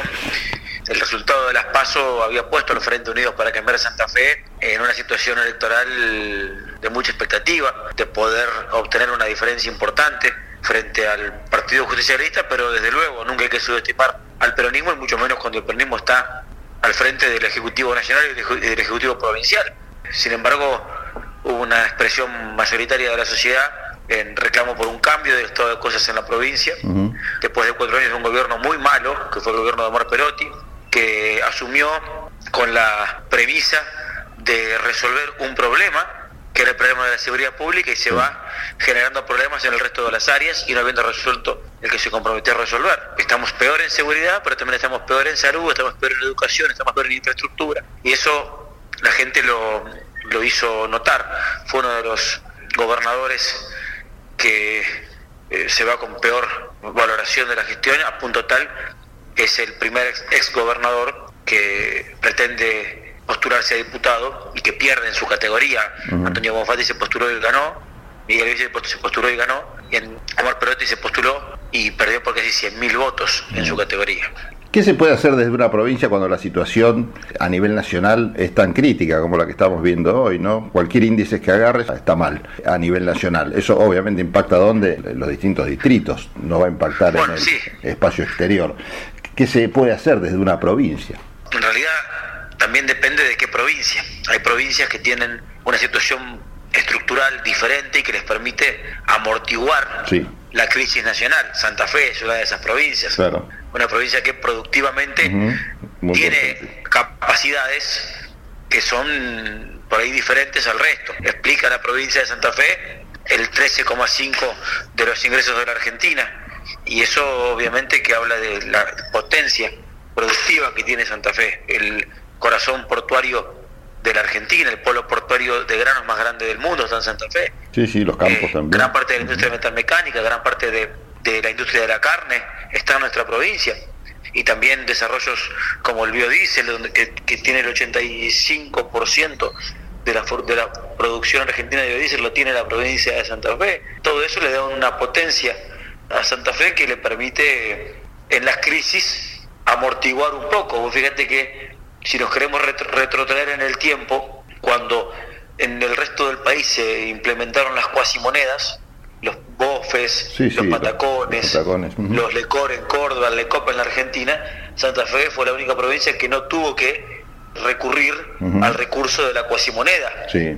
Eso habla de la situación en- diferente o por ahí más robusta que históricamente tuvo Santa Fe y que le va a permitir seguramente al gobierno que viene campear la crisis del país con mejores posibilidades. No digo que quedar excepto, excepto de la crisis del país, sino que con mejores posibilidades de hacer frente a las consecuencias de la crisis. ¿Y dónde identificas entonces las fallas del, del gobierno con digo, una provincia entonces así servida en bandeja como la pintás vos? No, no es servida en bandeja, Pablo, pero sí eh, tiene otras posibilidades.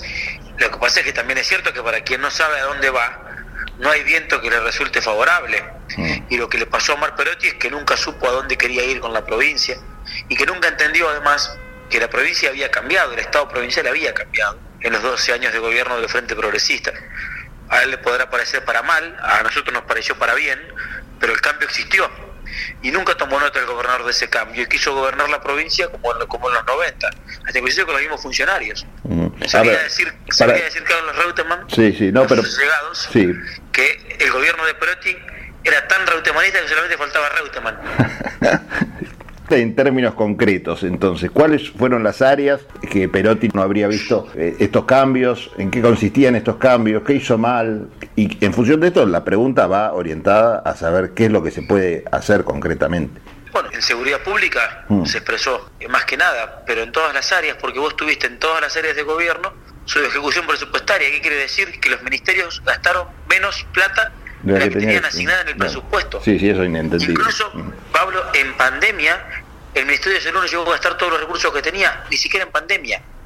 Salud, seguridad, tiene en promedio una ejecución presupuestaria para inversiones de capital del 45% en tres años, en los tres años de gobierno, ahora acumula el 20% recién y ya estamos en mes de septiembre.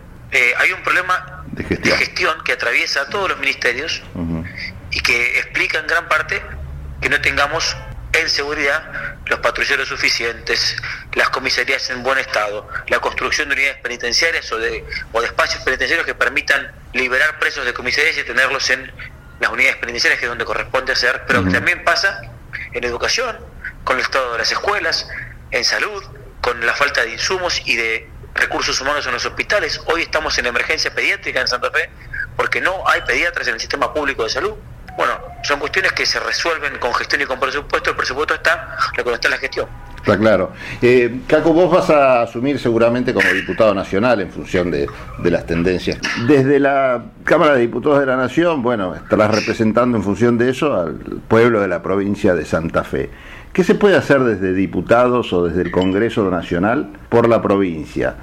Bueno, hay leyes que Santa Fe necesita y que hablan de la producción de Santa Fe. Hay una ley que está durmiendo en diputados, que es la ley que protege a la industria nacional de maquinaria agrícola, Sí. para que no tengan que competir en igualdad de condiciones, por ejemplo, con las eh, grandes multinacionales del rubro, y que hoy es muy necesaria para proteger las fuentes de trabajo de una industria que es en Santa Fe el 45% de la producción nacional de, maquinaria agrícola. Eso es importante porque habla de la defensa de la producción de nuestra provincia de Santa Fe. También cuestiones que tienen que ver con la seguridad pública, Pablo, hay que hacer reformas en los códigos procesales y también hay que hacer una reforma en serio y, y sin demagogia Claro. de la imputabilidad y de qué régimen le vamos a dar penal a los eh, menores de 18 años, porque hoy son en gran parte actores importantes en la, en la, en la comisión de delitos, básicamente porque son la coartada de los que no los quieren cometer para no quedar sometidos a, a la justicia o a la ley penal existente. Por eso hay que también, con mucha seriedad, sin demagogia, sin planteos a lo Bloomberg, pero hay que discutir el tema y lo queremos discutir. También, obviamente, el Congreso de la Nación sancionó este año una ley que fortalece la presencia de la justicia federal en Santa Fe, pero no avanzó más que en eso y necesitamos ahora que el Consejo de la Magistratura, de la cual participa el Congreso de la Nación, cubra los cargos que se crearon. Se crearon juzgados y fiscalías, pero no hay, ni jueces ni fiscales. Y eso obviamente que nos complica, aunque nuestra provincia va a sancionar eh, entre las primeras cosas que se hagan durante la gestión de Maxi la ley de narcomenudeo para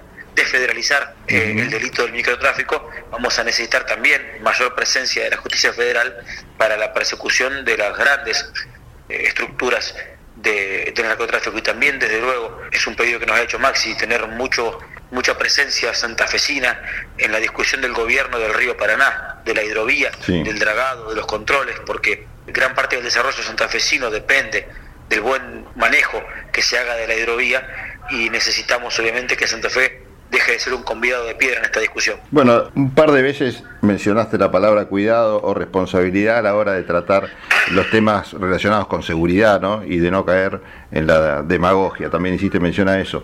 Eh, ¿Crees que en este sentido el papel del radicalismo y el hecho de que Max y vos haya un conjunto de radicales que de alguna forma se puedan atribuir el triunfo ya no como Juntos por el Cambio, sino como radicales propiamente dicho, esto este, marca una tendencia a la hora de discutir estos temas, ¿no? Que por ahí los socios de Juntos por el Cambio que no son radicales tienen otra mirada en este sentido. Nosotros apostamos en todas las áreas, Pablo, que haya seriedad en los planteos. Primero para no generar falsas expectativas en la gente. y que eso no, no derive en mayores frustraciones y desencuentros de la gente con la democracia.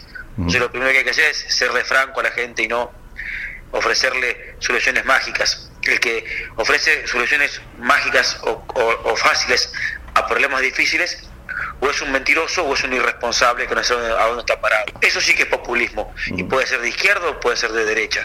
Nosotros no queremos caer en eso. Acá en Santa Fe ha ganado la elección un frente político integrado por el radicalismo, integrado por el PRO, pero también por el Partido Socialista, que tiene experiencia en la gestión de la provincia, que sabe que hay problemas que son complejos, que no son fáciles y que se resuelven y se abordan con mucho trabajo de los funcionarios. Nosotros le, le ofrecemos a la gente una metodología de trabajo, que es trabajar, trabajar y trabajar. Eh, sin demagogia, sin frases rimbombantes, pero sí con mucho compromiso y poniendo en marcha al gobierno de la provincia en función de resolver los problemas que tienen los santafesinos. Ojalá podamos hacer todo lo que eh, la sociedad espera de nosotros, pero sí o sí va a tener la certeza de que hoy hay un gobierno que, que no paró ni un solo minuto de, trabajar en función de construir esas soluciones, que en muchos casos, insisto, no son fáciles ni son de un día para el otro. Vos sabés o tendrás conciencia de que todo el país está mirando a Puyaro y sobre todo el radicalismo, que hoy por hoy carece de líderes a nivel nacional y de hecho fue incapaz el partido de, de llevar o encabezar una fórmula, no mucho menos pensar como en algún momento también se, se especuló de que fuera una fórmula pura radical, ¿no? Presidente y vicepresidente rompiendo de alguna manera con Juntos por el Cambio. Hoy el radicalismo está en una crisis de, dirigencial y todos los ojos del radicalismo a, a nivel nacional creo que están puestos de Puyaro y en este grupo que ustedes han armado acá. ¿Ustedes son conscientes de eso? Sí, pero también somos conscientes que el verdadero resultado, para el cual debería alegrar al resto de los amigos y las amigas que miran con expectativa lo que está pasando acá, no es el electoral, sino el de gestión. El verdadero resultado que a nosotros nos va a, a alegrar y a poner en, en condiciones de alegrar al resto además es el de la gestión. Eh, queremos que las cosas en el gobierno nos salgan bien para mejorar la vida de los santafesinos y después ahí sí poder decir que tuvimos un buen resultado. El resultado electoral es una circunstancia que te da herramientas para gobernar con mayor o con menor grado de eh, legitimidad. En este caso es mucho, un millón de votos, mayoría en las dos cámaras, pero esa legitimidad da además responsabilidad, la responsabilidad de saber que no hay excusas para gobernar bien y para ponerse en marcha. Ojalá eh, nosotros podamos transmitir eso en realidad. Nosotros no creemos que el resultado electoral sea per se un fin, sino es un medio para lograr lo importante que es el resultado de la gestión. Igual más allá de eso, es mi deber decir que el radicalismo muchas veces lo han dado por muerto. Seguramente antes del triunfo de Puyaro también se lo daba por muerto y siempre hubo algunos instrumentos para resucitarlo y me parece que en este caso el triunfo de Santa Fe es uno de ellos. Así que bueno, esto igual corre por mi cuenta. y que nos ilusiona a todos esa posibilidad. Pero lo que, lo que nosotros entendemos es que para que no sea flor de un día, tiene que venir acompañado de ese triunfo electoral de una buena gestión, de un buen gobierno. Que el radicalismo le pueda mostrar al país no que tiene solamente un ganador, sino que tiene un buen gobernante. Cacu, muchas gracias por este contacto, por esta charla, por estos minutos acá en Tendencias. ¿eh? Estuvimos hablando con Juan, Juan Cruz Cándido.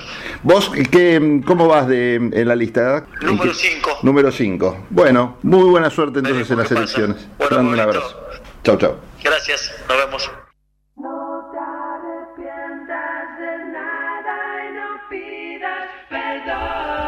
Ahí está Loco, ¿no? Ese Sí, está Loco, sonando. ¿A quién se lo querías dedicar? Eh, al señor Javier Milei, Ah, no- nominado de la semana. qué sutil. Sí, me, no- me pareció que la metáfora no, no, no daba. Bueno, está bien. ¿Por alguna cosa en especial? ¿Por la motosierra? ¿Por qué? ¿Por todo? Eh, sí, por todo. Bueno, está bien. Contundente. Me encanta. Me encanta. Bueno, eh, Madres y Abuelas es una pu- publicación de la Secretaría de Derechos Humanos de la Nación que nos ha llegado. Agradecemos mucho a la gente de la Secretaría de Derechos Humanos. Eh, hay unas fotos increíbles. Es un libro que, eh, bueno, lo tenemos en formato físico, pero si ustedes quieren verlo, va a estar disponible de forma virtual y gratuita en argentina.gov.ar barra derechos humanos. Se los recomiendo en especial. Y vos tenías alguna información, Trotsky. Sí, hoy nos enteramos que se declaró el Museo de la ESMA Patrimonio Mundial de la Humanidad. Así mm. que es un, más allá de la tragedia argentina, es un orgullo que este lugar eh, sea recuperado y reconocido por la UNESCO. Gracias a todos por haber estado con nosotros. Nos reencontramos eh, el próximo martes aquí en Tendencias. Gracias Trotsky, Javier Martínez, José Venturini y todo el staff de este genial programa. Chau la buscas, por eso no te arrepientas de nada.